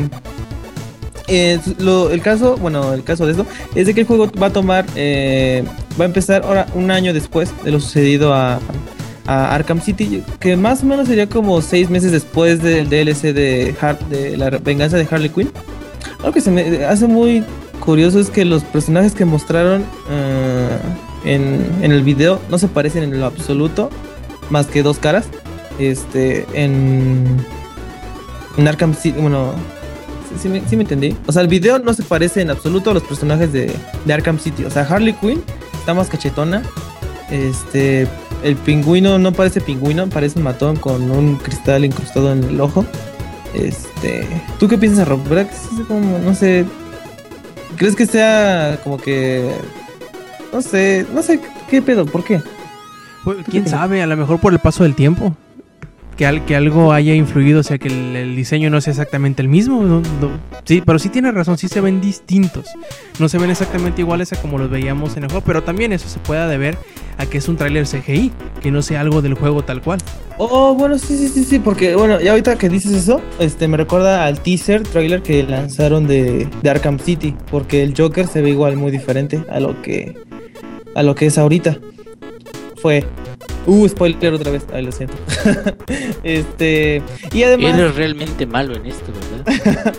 ah, tú no estuviste en el juego, en el, ah, ent- entonces sí sabes de lo que hablo, entonces ya sabes lo que pasa.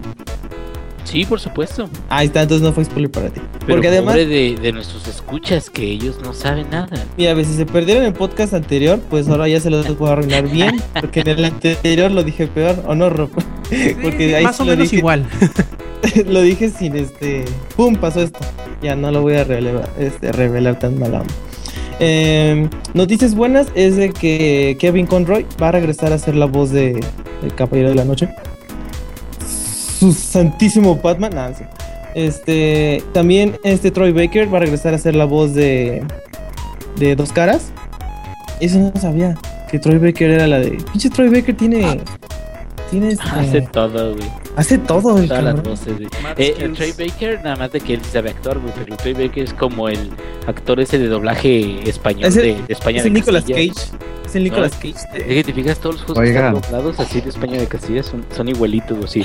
Jolines, ¿qué es lo que pasa? Lo que no entiendo, no entiendo. Y es el mismo cabrón, yo creo, haciendo como 20 voces. Sí, Habla consigo este- mismo. Pero ¿qué pasa, Trey Baker? No sé, Trey Baker. ¿Qué pasa, Trey Baker?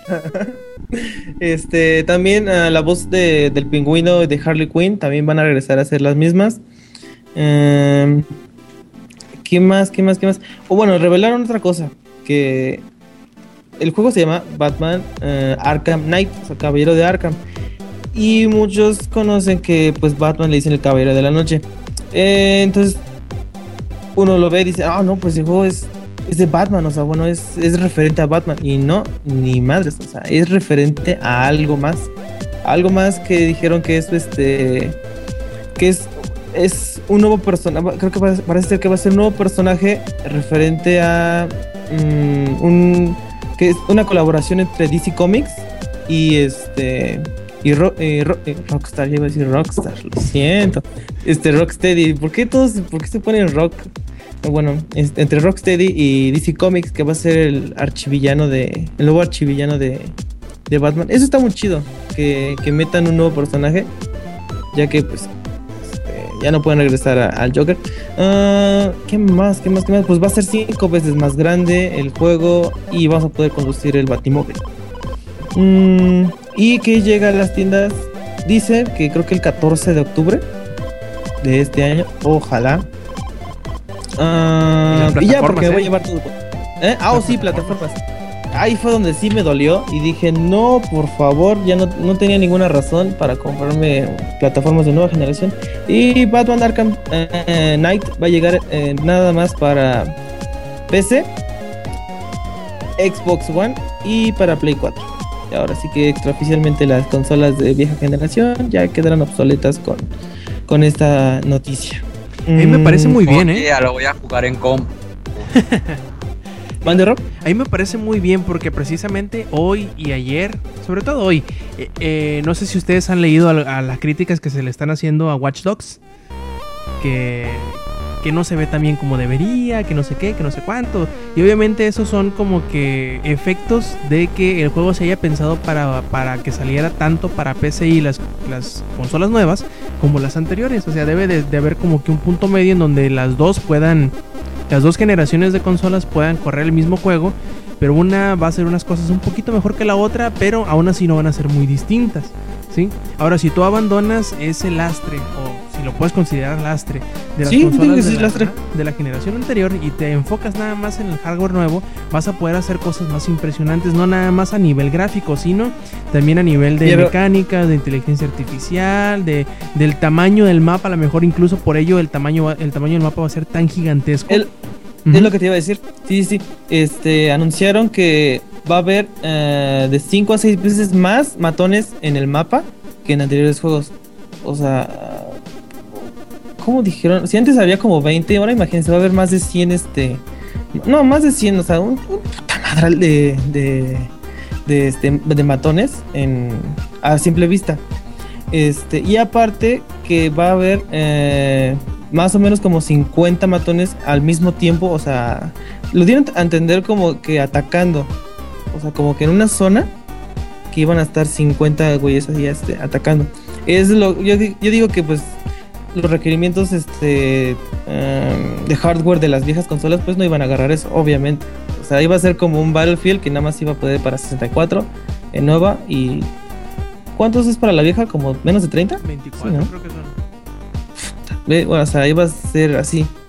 Este, pues sí, estuvo bien que lo hiciera nada más exclusivamente para, bueno, no exclusivo, sino que ya dieran ese, ya dejaran atrás esas, esas consolas. Sí, Este, y es, es técnicamente inteligente porque decir, no, pues mira, vamos a separar el equipo de desarrollo en dos. Uno que se encargue de las plataformas Exacto. viejas y uno que es... Nah, aquí dicen, no, tenemos 70, 80, 90, 100 trabajadores. Todos se van a enfocar a la versión tal cual como debe de ser, ¿no? Y ya obviamente adaptar al- a los hardware de, de las dos consolas que van a estar aparte de la PC. Es, es más costo efectivo, pues ocupas menos, menos trabajadores o al revés. Recursos. Si tienes, si tienes el- los suficientes recursos, puedes enfocarlos en dos, tres plataformas que van a lucir mejor o que van a poderse adaptar mejor a lo que tú tienes pensado que va a ser el juego y no tener que estar eh, batallando con las limitaciones de las, de las plataformas viejas, etcétera, etcétera. Yo creo que es una decisión muy inteligente que probablemente vamos a empezar a ver mucho de aquí en adelante que, que se vayan a empezar a, a- a desentender poco a poco mucho, mucho de, la, de las plataformas viejas.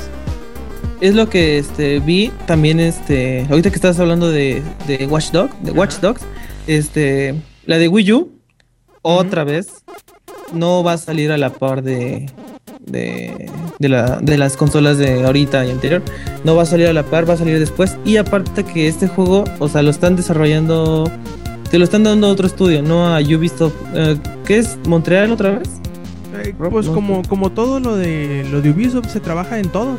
En Reflections, en, en, Montreal, en bueno, en todos lados.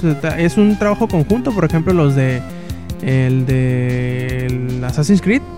Todo, Ujú. prácticamente todos los Ubisoft estudios de Sofía, Ubisoft. ese. ajá, Shanghai y Es- que la chinga, todos le entraban. Así que yo creo que esto va a ser igual.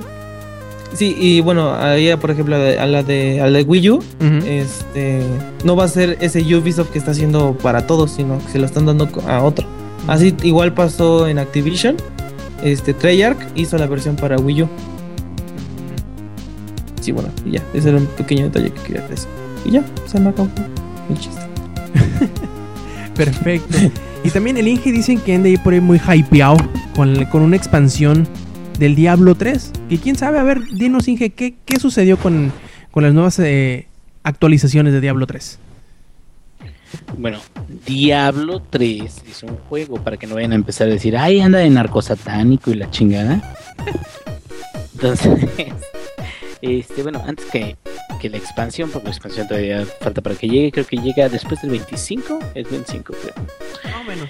Este, el día 20, bueno, mm, en estos días pasados, creo que esta semana que acaba de pasar, llegó el parche 2.1. Escucha algo muy extraño. Ah, Es el Eddie que está transportándose a otra dimensión. wow. Ah, que se está tapando, güey, se va a dormir. Scotty, transpórtame. este, eh, eh, bueno, entonces el parche, que es lo que tiene, vamos a, a revisar rápidamente. Este parche llega un poquito antes del juego en sí, de la expansión, porque es de aplicar nuevas eh, interfaces y nuevos modos de juego y nueva forma de sacar eh, ítems.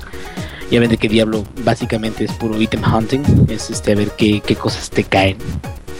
Y eh, este, los, eh, las mejoras que vienen aquí es, por ejemplo, la primera, que ahora todos los ítems que te caigan, habrá algunos, o sea, no, no todos absolutamente, pero habrá algunos que van a ser ítems eh, inteligentes.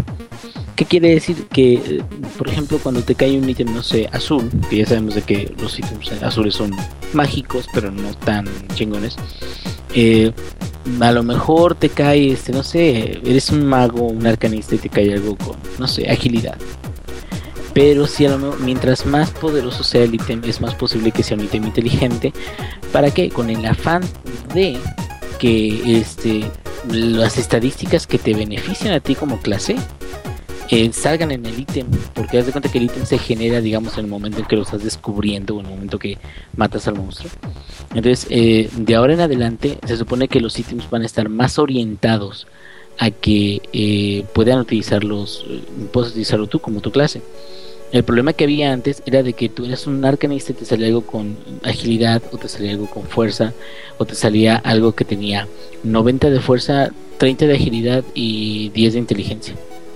Entonces, hasta cierto punto te quedas, bueno, si yo tengo un ítem mejor, voy a usar este, no sé, estas sombreras o algo con mi monje, porque pues tiene 30 de agilidad, ¿no? Y la verdad no, no era como muy, mm, ¿cómo se dice? ¿Lógico? Coherente. Sí, Sí, sí, lógico, lógico. De que te, te estuvieran cayendo cosas eh, que, que no fueran para ti. Claro, en teoría, si tienes varios jugadores, o sea, varios personajes, pues puedes intercambiar los, los objetos, ¿no? Pero el, punto de aquí era que cuando esto sucedía, los ítems que te iban cayendo eran demasiado, demasiado random. Entonces, al ser eso, cuando te caían ítems que tú podías realmente utilizar, lo que hizo la gente fue que los vendía mucho más en, o sea, fue, fue más común que la gente los vendiera en la caja, en la casa de subastas. ¿Y qué era lo que pasaba? Pues de que te juntabas una cierta cantidad de oro, te metías a la casa de subastas y comprabas los ítems que, que eran para tu clase, más que buscarlos tú en tu juego, ¿sí me entiendes? Sí, sí, sí. M- más O que buscarlos, los comprabas y ya. Exactamente, entonces la casa de subastas como ya va a desaparecer, necesitaban encontrar una manera más amigable de, tirar el loot y esto es como que la idea, ¿no? Además, el loot ya, el loot que uno tiene ahorita hasta el momento no va a cambiar, no van a cambiar sus estadísticas, no va a cambiar nada. Pero el nuevo loot, que es el loot, digamos, inteligente, tiene eh, dos este, áreas, que es la primaria y la secundaria. La primaria vienen cosas como eh, probabilidad de tener un ataque crítico, estadísticas principales como fuerza, agilidad, este, inteligencia, este, a lo mejor velocidad. Y la, la parte secundaria es, por ejemplo, eh, cuánto oro de los monstruos puedes tirar, si puedes recoger oro de los monstruos más lejos y cosas así. Entonces es más como de utilidad. Entonces ese es, eh, digamos que el primer gran, eh, la primer gran mejora de este parche, que toda la gente que tenga ahorita Diablo 3 lo puede probar, lo puede jugar, porque es un parche que se aplica para todo el juego, tengas o no tengas la expansión. Entonces, eh, otra diferencia que viene es eh, el cambio de las dificultades. En general, lo que sucedía antes era que decías, voy a jugar y voy a jugar eh, de aquí a que termine de, de matar a Diablo. Y voy a volver a jugar en la siguiente dificultad, que es por ejemplo, primero empiezas en pesadilla, normal, digo normal, luego vas a pesadilla, luego vas a infierno y luego vas a ver. Entonces, lo que hicieron esos cuates dijeron, no, no, no, vamos a, com- como reinicias, digamos, la historia muchas veces, vamos a desaparecer por completo este tipo de diferencias de, dificultad. ¿Y cómo las vamos a desaparecer? Los monstruos siempre van a ser un reto para ti. Es decir, tú leveleas, eh, o sea, subes de un nivel y los monstruos suben de un nivel automáticamente. Entonces, en teoría los monstruos siempre son un reto para ti. Entonces, para la gente que diga, oye, pero yo, eh, así como están leveleando los monstruos, no creo que sea suficientemente como para darme un reto. Ah, eh, tú puedes, este, conforme vayas subiendo tu mono, los monstruos siempre van a ser un reto, pero tú puedes elegir qué tan grande es ese reto, que es algo diferente. Si se fijan, ya no estamos hablando de que haya dificultades estáticas en la campaña en general. ¿Se me entienden? Sí, sí, sí, lo que vaya contigo, ajá. Exacto, en lugar de un normal y luego una campaña en pesadilla y luego una campaña en aver, de infierno y luego en averno, ¿qué, qué era lo que pasaba antes? Eh, para, para ejemplificar un poquito. A lo mejor yo tenía mis ítems demasiado buenos para pesadilla. Entonces, ¿qué pasaba? Pues que yo entraba como por mi casa, eh, como agua pasa por mi casa, cata de mi corazón. Y, eh, este, y, y los monstruos no me hacían nada, o no me mataban, o era muy raro que me mataran. Y se puede volver un poquito aburrido después de que no hay, no hay reto en un buen tiempo. Sobre todo esto sucedía cuando comprabas buenos ítems en la casa de subastas. Y pues la gente como que no, no le encuentras tanta rejugabilidad porque te aburres. Un poquito de eso.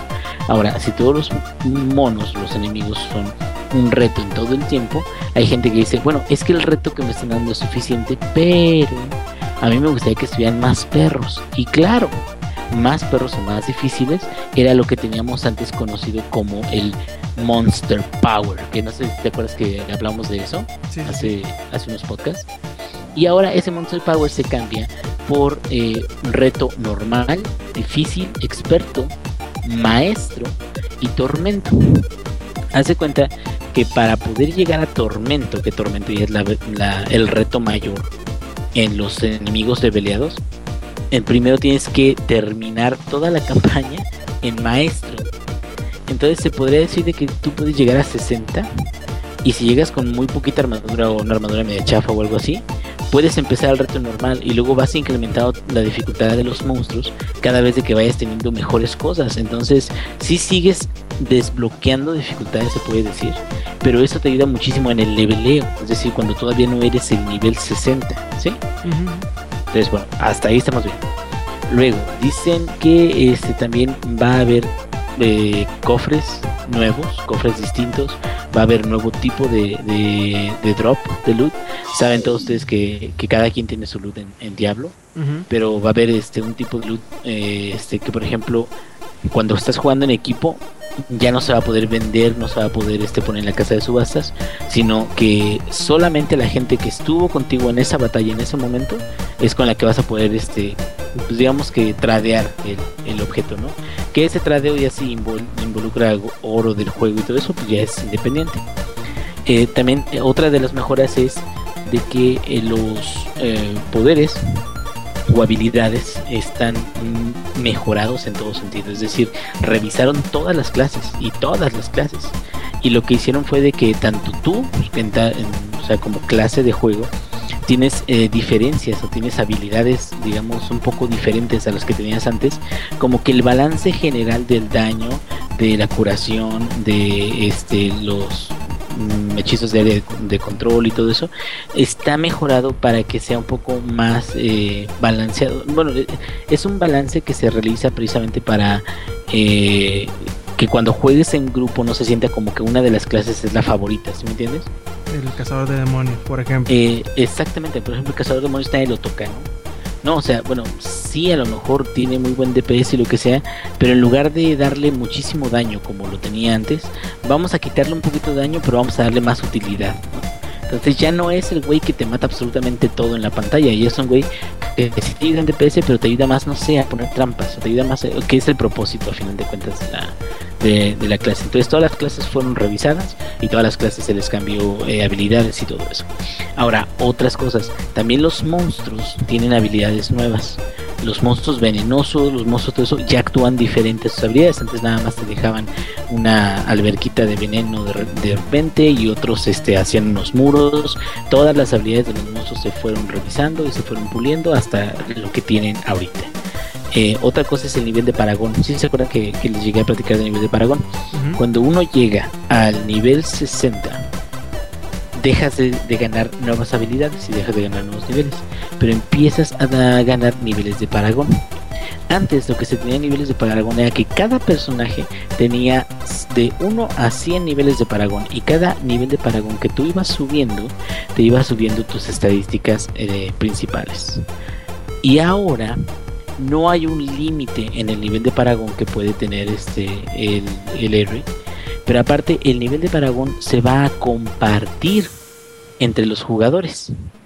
Es decir, entre tus distintos monitos, todos van a estar luchando o creciendo para aportar a ese nivel de Paragón. O sea, que es decir, es un poquito como los bonus que te dan en Borderlands. ¿sí se Precisamente en eso estaba pensando, en el nivel cabronazo, como le llaman en Eh, español. Exactamente, el nivel cabronazo, cabronazo. Soy Troy Baker, soy Troy Baker. Soy Troy Baker, tío. Este, es el mismo cabrón, te lo juro. Bueno, luego platicamos de eso, porque este, a mí me encabronan ese tipo de doblajes. Este, pero bueno, el, chiste es que ya va a afectar a toda la cuenta. Todos tus personajes, ya sean de bajo nivel o de alto nivel, todos van a tener ciertos beneficios que ya no están tan enfocados en las habilidades principales, ¿sí? Sino están enfocados en varias secciones. Una sección que es de utilidad, otra sección que es de sobrevivencia, otra sección que es de daño y otra sección que es de habilidades principales. Entonces, los eh, cuando vas ganando niveles de Paragon, lo que te dan son puntos y tú los vas distribuyendo, muy parecido a Borderlands 2. ¿Ok? Y bueno, ese es en parche, ¿eh? por cierto, para que toda la gente que diga, hay tantos pinches cambios por la expansión. No, o sea, la expansión es, digamos que contenido adicional. Pero este parche está desde, desde Diablo 3. Ahora, el sistema de crafteo también fue reorganizado para ser un poco más eficiente y para que realmente sirva o valga la pena que tú estés sacando tantos y tantos materiales para que, digo, o sea, al final de cuentas te funcione, ¿no? Porque si no, no tiene caso de que tú tengas un sistema de crafteo si al rato el loot o los ítems que vayan a tirar vayan a ser este eh, más poderosos que lo que estás crafteando. Algo que hacía WoW y que hacía muy bien, y, digo, es es de que el, las armas, las armaduras, todo lo legendario que tú podías craftear, sobrepasaba por mucho las probabilidades que algo te pudiera caer así de chingón. Pero se necesitaban muchos días de dedicación para eso. ¿Ok? Entonces en ese ámbito sientes que vale la pena el crafteo porque a lo mejor te tiene todos los días minando, todos los días este, buscando ítems o todos los días haciendo alguna cuesta en particular. Y eso lo que, lo que hace es de que sientes como un logro, ¿no? Después de dos semanas, tres semanas de haber estado trabajando para hacer unas botas o hacer algo así, sientes como que, bueno, realmente no me las regalaron, güey, sino que trabajé dos semanas en el juego para poder craftearlas y valen la pena hasta cierto punto. Eh, eso es el sistema de crafteo, tanto de gemas como de, armaduras y armas. Y eh, también este eh, ya hay clanes o hermandades. Y la- los beneficios de los clanes o hermandades es como una lista o sublista de amigos.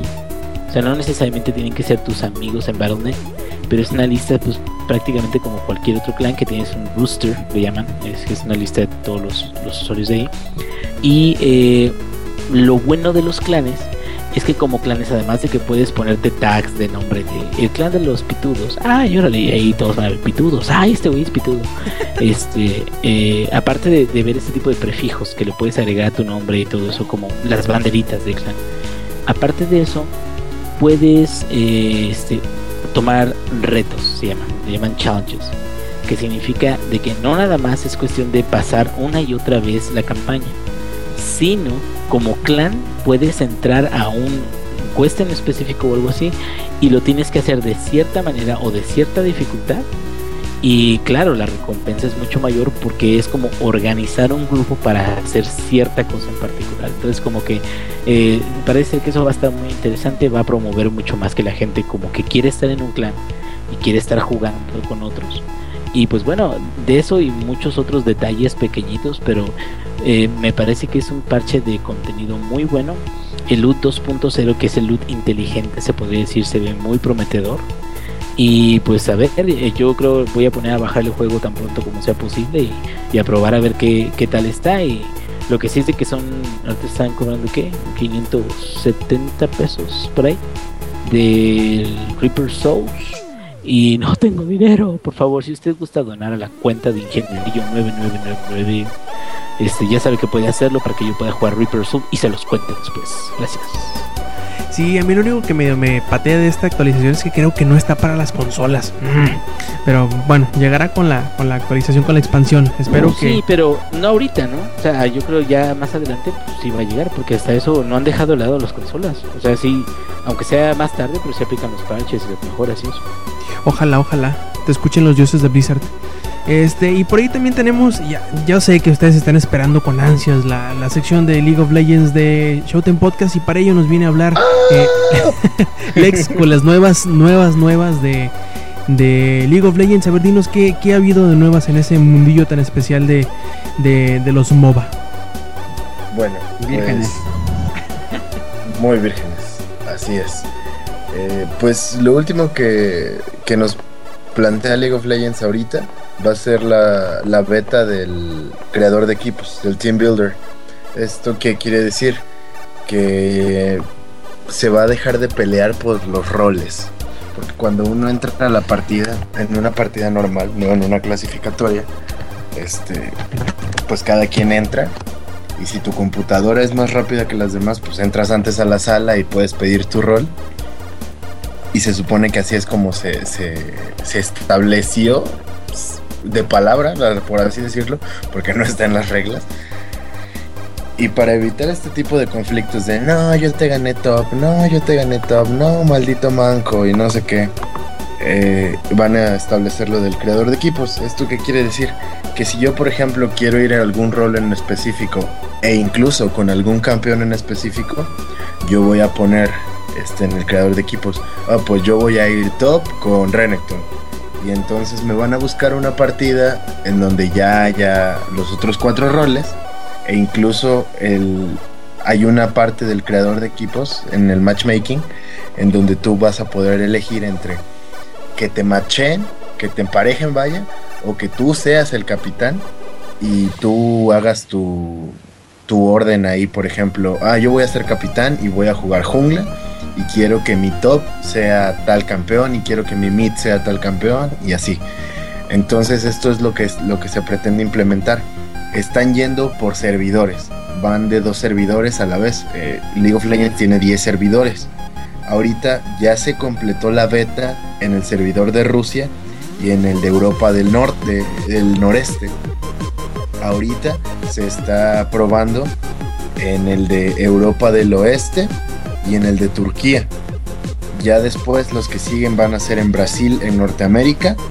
Después va a seguir Oceanía y Corea. Y al último van a dejar las Latinoaméricas, Latinoamérica Norte y Latinoamérica Sur.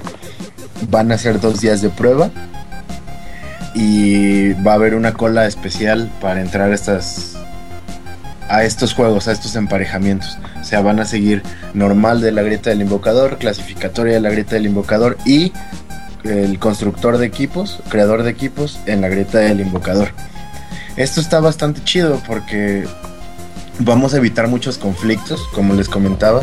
Hay muchos güeyes que llegan y aunque haya, les hayan ganado el rol, muchos llegan, hacen instaloca su campeón y les vale madres la vida. Y te quedas así de, bueno, pues ahora ya no voy a poder jugar lo que quería.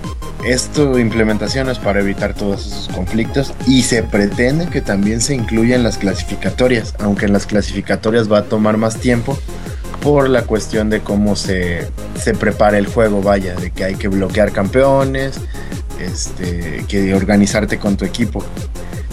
Cuando lo, lo implementen en las clasificatorias, yo creo que va a ser el, el paso más grandecillo de lo, de los nuevos, porque si yo quiero ir como capitán del equipo y yo estoy pensando en una estrategia ya que yo ya vi o que yo ya he probado y que a mí me funciona, pues para tratar de asegurar mi victoria voy a buscar eso. Y va a estar bastante padre en las clasificatorias de, de solo queue. Porque pues bueno, en las de equipo ya tú te organizas, ¿no? Entonces, las preguntas frecuentes que, que ha hecho la comunidad eh, es que si los tiempos de espera, yo creo que es la pregunta más, más frecuente, que si los tiempos de espera van a, ser muy grandes o muy largos. Y lo que comenta es que sí, que al principio lo más probable es que vayan a, tardar hasta 5 minutos el emparejamiento, porque como se está probando la beta, van a entrar los... Tienen que, que además de ver lo que quieres jugar, el rol que quieres jugar y el campeón, pues es el nivel de habilidad en el que estás. Eso también es muy importante porque si, bueno, eres nivel 15 y te ponen contra un diamante, pues como que no está chido. Entonces esto va a hacer que las colas tarden más en encontrarte emparejamiento hasta que se vaya estabilizando el sistema. Esto quiere decir que cuando lo implementen, no sé, por ejemplo, a la una de la mañana, ¿no? Pues a la una de la mañana va a estar difícil encontrar partida, pero conforme va avanzando y se van guardando los registros de los jugadores que están entrando a jugar, van a acelerar este proceso. Y esto es lo que se plantea, que al menos la mayoría de los que jugamos en el servidor puedan darse la oportunidad de probar el creador de equipos y que los, los datos se vayan guardando y vayamos ayudando al mejoramiento del sistema. Eh, dice también que la, una de las más, preguntas más, más frecuentes es cuál es la diferencia entre formarse en una cola individual y hacerlo como el capitán de equipo, que es lo que yo les estaba comentando. Pues cuando te haces capitán, la ventaja es que tú, tú eliges, vaya, qué es lo que quieres meter, qué campeones quieres, qué roles se van a jugar, todo eso. Incluso parece ser que se va a implementar hasta con los hechizos de invocador. Y si yo voy individual, pues simplemente me van a emparejar con, con algún capitán que ya haya hecho las estabilizaciones. Ahora, dicen que va a haber penalizaciones a los jugadores que, se, que rechacen las partidas o, que se salgan, ¿no? Ya cuando se está organizando el equipo, ya cuando se van a hablar, vaya, porque como todavía no lo implementan, la verdad no sé cómo vaya a funcionar.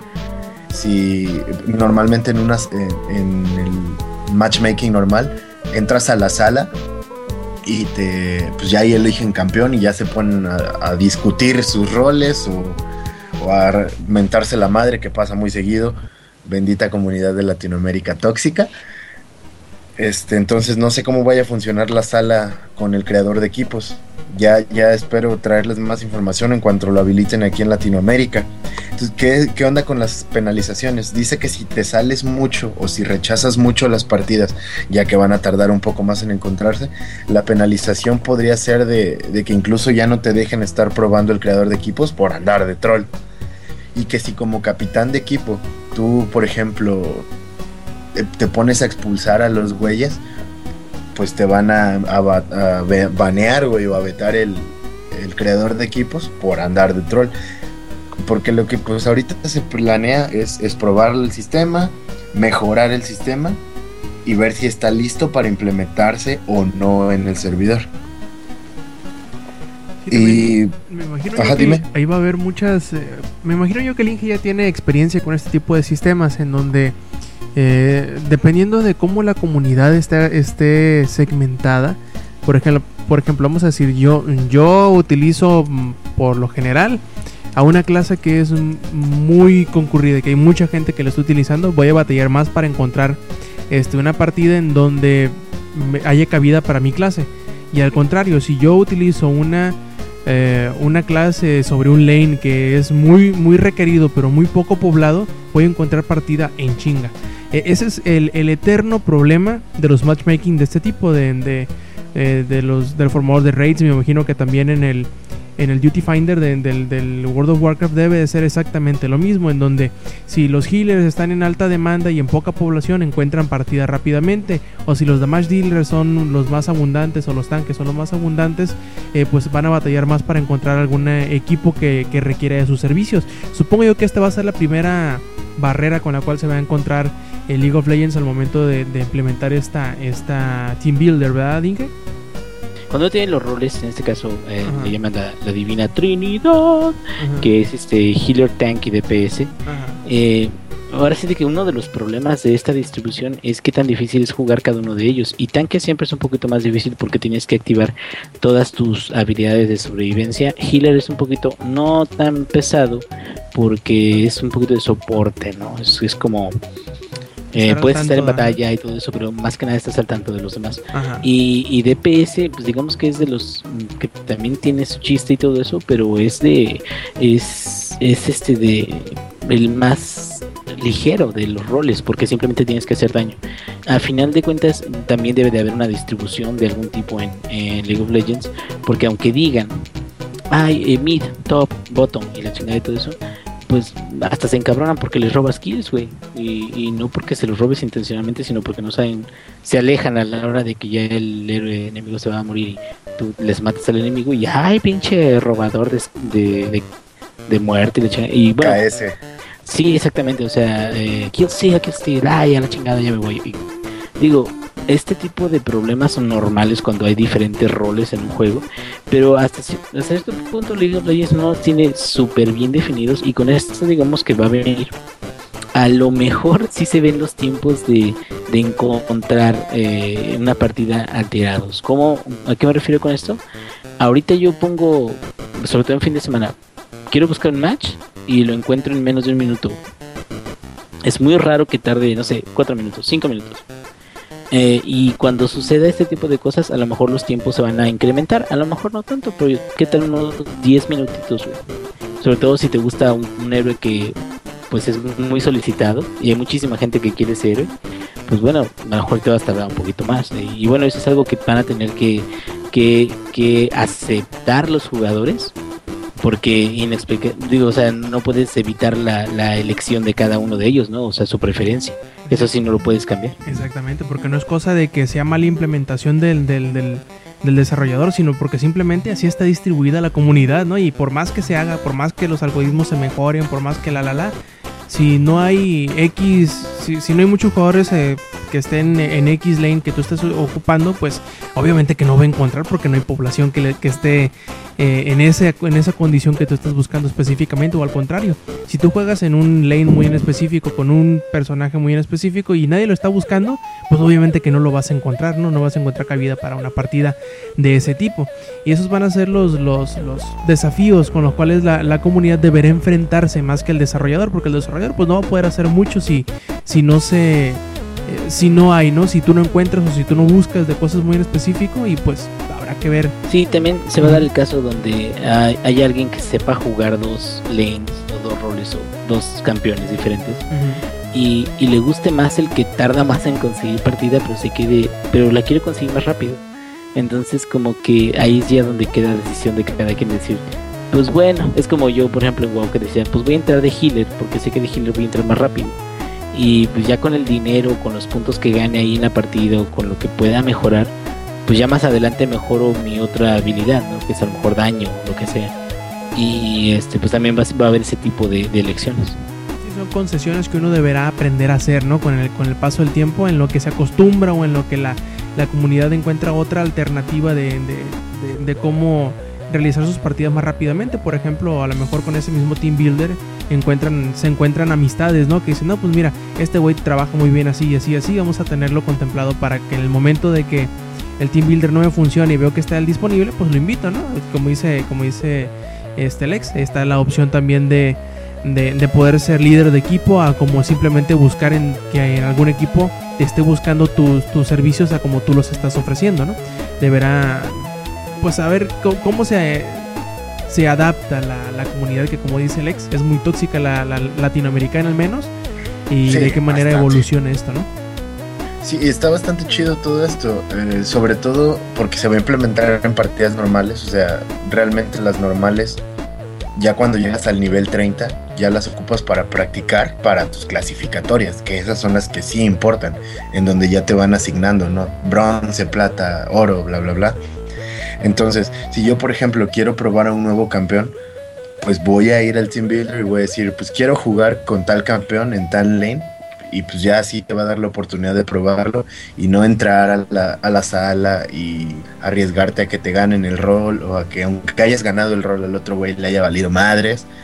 Y esto va a estar bastante chido porque yo siento, neta, que si, si empezamos a usarlo para trabajar en equipo como debe de ser y para darle la oportunidad a los jugadores que vayan mejorando sus mecánicas de juego, vamos a levantar la habilidad y pues vamos a ver más, más gente en los esports, porque es lo que pretende League of Legends. Pretende ser un juego competitivo y está pegando bastante. Tan es así que para, para la final latinoamericana de este año ya se rentó la Arena México, la Arena Ciudad de México, para hacer el torneo presencial ahí. Vamos a pasar al recorrido del año 2013. Ahora sí creo que no me voy a equivocar. Estamos sobre el mes de junio, ya estamos prácticamente a la mitad del año 2013, en donde vamos a hacer un recorrido día por día, juego por juego de los que se fueron estrenando durante ese mes. Y ya saben, plebes, si tienen alguno donde quieren que me detenga para hablar bien o hablar mal de ese juego en específico, adelante, ¿no? Entonces, los primeros días fue el día 3, el primero donde hubo estreno, y salió Final, Fa- Final Fantasy 4 para Android y Gunpoint para el Windows. El día 4 salió Class of Heroes 2 para PSP y PlayStation Vita, eh, EVE Online Odyssey, salió Limbo para el PlayStation Vita, Marvel Heroes para la PC y para la Mac, Remember Me para PC, PlayStation 3 y Xbox 360, que ya nos hablaba de él este, Eddie la edición pasada al, inicio del podcast. Y salió la edición legendaria de The Elder Scrolls, on- The Elder Scrolls 5 Skyrim. Yo me imagino que aquí nos vamos a detener un poquito, que aunque yo supongo que hablamos mucho del juego durante el año pasado y durante el año antepasado eh, y durante el año anterior a ese otra vez, porque pues ya ha estado desde 2011, creo que nunca está de más eh, recomendar, ¿verdad, ingenierillo? Eh, Skyrim más cuando ya te venden una edición con todo el DLC que se ofreció durante la vida del- del juego, ¿verdad? Inge. Sí, estoy aquí, lo siento, desde que luego pongo mute cuando debo de poner este a grabar. Este, y estaba platicando con un compa acerca de eso que, que también le gusta mucho Skyrim. Y de repente me dice, oye güey, ¿y tú sabes de tal cosa? O de una espada que lanza bolas de fuego. O de un libro que hace tal cosa. Y yo me quedo, güey, no tengo ni idea de lo que estás hablando. Pero porque me está platicando de cosas que yo no he visto de, del juego. Entonces, muy a pesar de que yo le metí, ¿qué? 400 horas.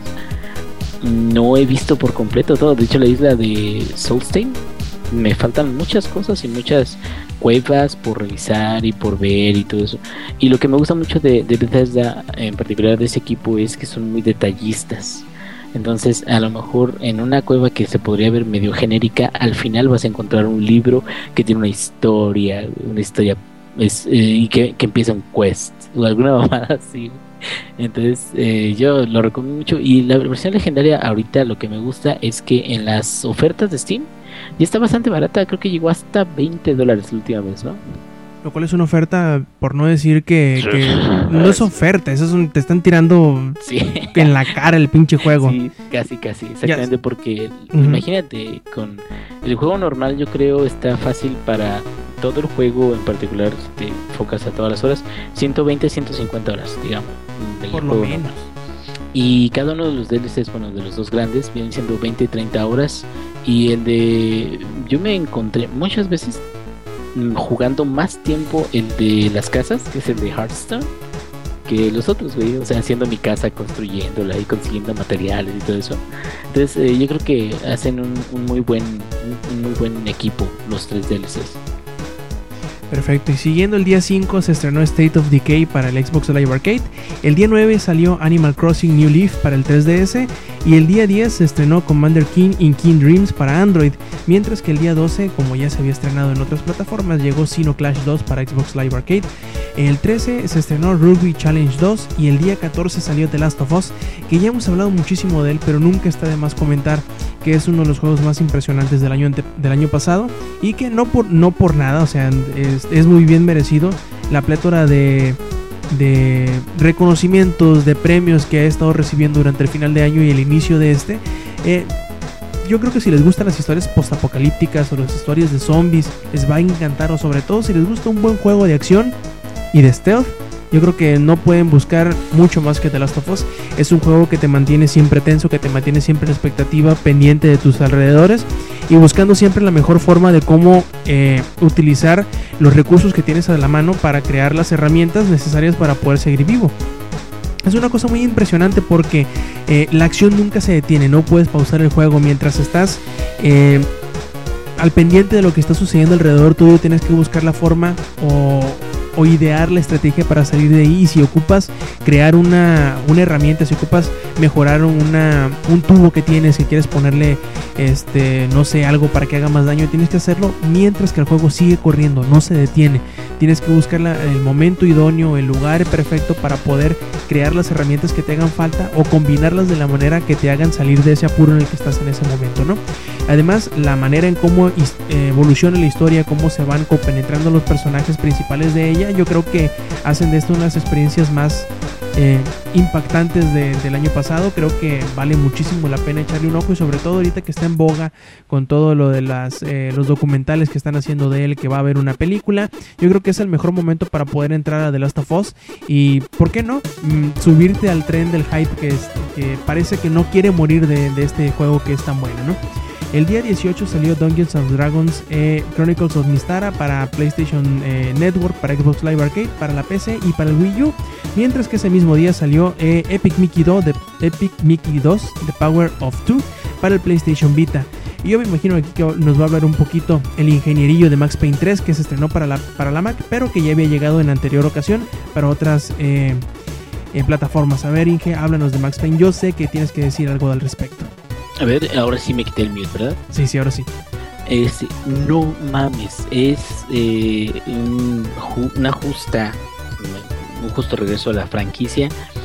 A pesar de haber estado situado en tu Brasil do Nascimento de Bahía Blanca do Coração, eh, está excelente el juego, es Max Payne de pies a cabeza, tiene eh, modos de retos una vez que terminas toda la campaña. La campaña en sí es oscura, es matazón, es como Rambo, ¿no? Pero, pero de, de policías.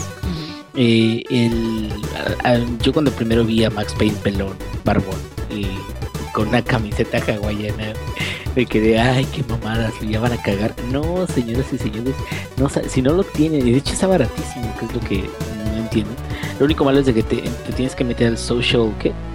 Rockstar, no sé qué, social club. Sí, Social Club, creo que se llama. Eh, es lo único que yo vería como un, bueno, no, a lo mejor no tanto impedimento, pero sí como que de hueva, porque tienes que loguearte, entras en Steam y todo eso, y luego tienes que loguearte en esa madre. Pero el juego está súper bien, no está tan pesado, pues mi cafetera pudo con él. Eh, lo terminé en- con controller, imagínate, bueno, con controller de Xbox. Y es, eh, a mí la neta, la neta, la neta se me hizo Max Payne excelente. No creo que vuelvan a, a revivir la franquicia menos por muy buen tiempo. Pero muchas cosas me, me, me latieron de ese juego. Como a lo mejor no habría sido si, si estos cuates, ¿cómo se llaman los originales que, que lo desarrollaron? Porque este fue de Rockstar, nada Ajá, el original era de Remedy. Son los de Remedy, que estaban, por ejemplo, ahorita con lo de Alan Wake y todo eso. Están con lo de Quantum Leap, creo. Así es. Pero, eh, bueno, hasta Remedy dijo, ¿no? ¿Saben qué? Rockstar, mis respetos, porque hizo un Max Payne, pues a lo mejor no, no con la misma visión que ellos, pero eh, que, que le da, levanta la franquicia de, de su nombre y, y yo la neta lo amo, sí lo amo, tengo que confesarlo. Perfecto. Ese mismo día se estrenó el juego masivo en línea de Neverwinter para la PC. Llegó también New Super Luigi U y XCOM Enemy Unknown para iOS, que ya hemos hablado en, repetidas ocasiones, también en los recuentos de, eh, de, de este 2013. El día 23 se estrenó Game Wario para Wii U. Y el día 24 llegaron ambos juegos de Joe Danger para la PC. Mientras que el 25 se estrenó Company of Heroes 2 para la PC, llegó Deadpool, también Hotline Miami para las plataformas de Sony, que yo aquí me voy a detener. Entren, la verdad es como un Easy Trip muy chingón este Hotline Miami, con bastante reto, que, te, que es como... ¿Cómo decirlo? Es muy parecido en cuanto a la rapidez y la inmediatez de, la mecánica de la prueba y error, como lo es eh, en Plus o como lo es eh, Super Meat Boy. Pero este es un juego de acción top-down en donde debes de cumplir varias misiones como de matón eh, al cargo de, de narcotraficantes, en donde deberás de acabar de, con tus enemigos ah, con una gran variedad de herramientas. Eh, por ejemplo, puedes acabarlos a batazos, puedes eh, acuchillarlos o puedes simplemente dispararles. Está muy bien y el- todo el feeling del juego es muy muy único. Yo creo que eh, en todas las plataformas en donde estás es muy disfrutable. Es un juego que es accesible inmediatamente, pero que también inmediatamente te patea las bolas porque es bastante difícil. Así que eh, si tienen ganas de un juego de acción que les recuerde a los, a, a los títulos de antaño de Nintendo que eran difíciles, pero a, final de cuentas te, te invitaban o te retaban a seguir adelante a, a- a buscar la manera de cómo hacerlo. Eh, eh, pues este es una es una muy buen un buen throwback para ello, ¿no? Ese mismo día también salió Muramasa Rebirth para el PlayStation Vita, Project Cross Zone para el 3DS y Raid to Hell Retribution para la PC, para el PlayStation 3 y el Xbox 360, mientras que ese mismo día para la PC y para la Mac se estrenó la expansión de Island Paradise de The Sims 3. El día 26 eh, llegó Batman Arkham City Lockdown para Android y eh, el día 27, que fue el último día que hubo estrenos, salió Layton Brothers Mystery Room, Leisure Suit, Leisure Suit Larry Reloaded y Might and Magic Clash of Heroes, mientras que Rogue Legacy llegó para la PC y Samurai Showdown 2 llegó para el iOS y para el Android. Y bueno, chamacos, ese fue el mes de junio de 2013 en lo que vimos de los estrenos durante ese año. Y vamos a hacer así como que los que eh, resaltamos como los más importantes del mes, que sería, em, déjenme busco bien, sería The Elder Scrolls 5 Skyrim, Legendary Edition, sería eh, The Last of Us, sería Max Payne 3. Em, ¿Cuál más? Ma- eh, Hotline Miami creo que fue el último que hablamos de él. Y bueno, ahora sí, pasemos ya con la con la triste, la triste pérdida de Lady que por ahí dicen que se le, les apagaron su- sus internets por exceso de pago, pues no vamos a poder eh, tenerlo aquí para dar sus últimas palabras, así que pasemos con los demás. eh, a los saludos, primero que nada, el Yuyo. A ver, cuéntanos. Este, teníamos saludos aquí ya, pero a ver si me acuerdo para todos. Era un saludo para Caja de Jugo, para él y para sus amigos. Este, también para este Oveja X, que es nuestro este nuestro mamar de mi bolito de amigos. Tiene mucho flow, mucho dembow, él sabe hacer armar el sandungueo y el mendungueo intenso. También para Ceci, que ahorita ya acaba de llegar a su concierto de Sonata Art. No sé si se dice Ártica o Art. No, no sé cómo se diga. pues. Sonata Eso, Ártica. pues. Eso. Este, y para el Entarit, claro. Ya son todos. Ah, perfecto. Yo me quedé esperando que, que hubiera más saludos. Este también por ahí anda el Lex. A ver, cuéntanos tus saludos para esta semana. Oh, que la chica. Ya, rifate, Inge. Ah, bueno, este, saludos a Cadasco. Ah, Cadasco, el mejor troll mago con el que he jugado en WoW. Eh, también un saludo a eh, el Kawas, a KWZ. Y saludos al Nocivo y al Angry Monkey, al Chango, para que este, no se pierdan. Bueno, dicen que no se pierden el show, yo lo dudo, ¿verdad? Pero bueno, también un saludo para ellos. Un saludo también para Akon, que dice que lo saluda a su perro, pues lo saludamos también. Saludo también a, a Torcho. Y un saludo a Mr. Lindos Mac, que dice que ya quiere ver mi documental de manatís. Este, pues yo casi, bueno, eh, voy a sacar uno sobre cerdos y orgasmos, pero luego les aviso cuando. Sale, ya está. Perfecto, a ver, Lex. Camarabollo. Saludos a Alex Macías y Samuel Restoy, quienes estuvieron conmigo en todo el mame de Twitch Plays Pokémon. Un saludote para ellos. También para Paco, mi bronce favorito. Yo sé que vas a salir de ahí pronto. Para Oscar García, saludos amigo, tenía rato sin saber de ti. Ojalá te esté yendo chido en Puebla. Saludos para Grecia, mi mejor amiga. Sigue mandando iconitos de Pushin, son lo mejor. Y Don't Waste to Die, el juego de celular. Espero que algún día me puedas pasar en puntos. Y saludos para mi novia Yuli. Yuli, te amo, eres la mejor. Bueno, perfecto. Eh, por mi parte, eh, agradecer y saludar a todos los que nos escucharon en esta emisión y que sé que nos van a seguir escuchando. También les recuerdo que visiten langaria.net donde tenemos estas noticias a las cuales eh, platicamos el día de hoy y muchas más, además de trailers, rumores, reseñas, que estamos teniendo bastantes nuevas reseñas. Y pues también que nos sigan en las redes sociales que serían eh, twitter.com diagonal langaria y facebook.com diagonal langaria. Y para no alargarnos más en esta edición extrañamente larga de Showtime Podcast, pues nada más recordarles que escuchen el podcast beta, que es otro de los podcasts de langaria.net que tenemos ahí, que se publica los días lunes. Y pues bueno, eh, nada más recordarles que vengan el próximo sábado, donde tendremos una nueva edición de Showtime Podcast, esperemos menos eh, accidentada que esta que ahorita están escuchando. Y nos vemos la semana que entra de parte del ingenierillo, de parte de Yuyo, de parte del ex y también de Lady. Yo fui Roberto Sainz, Stay Metal.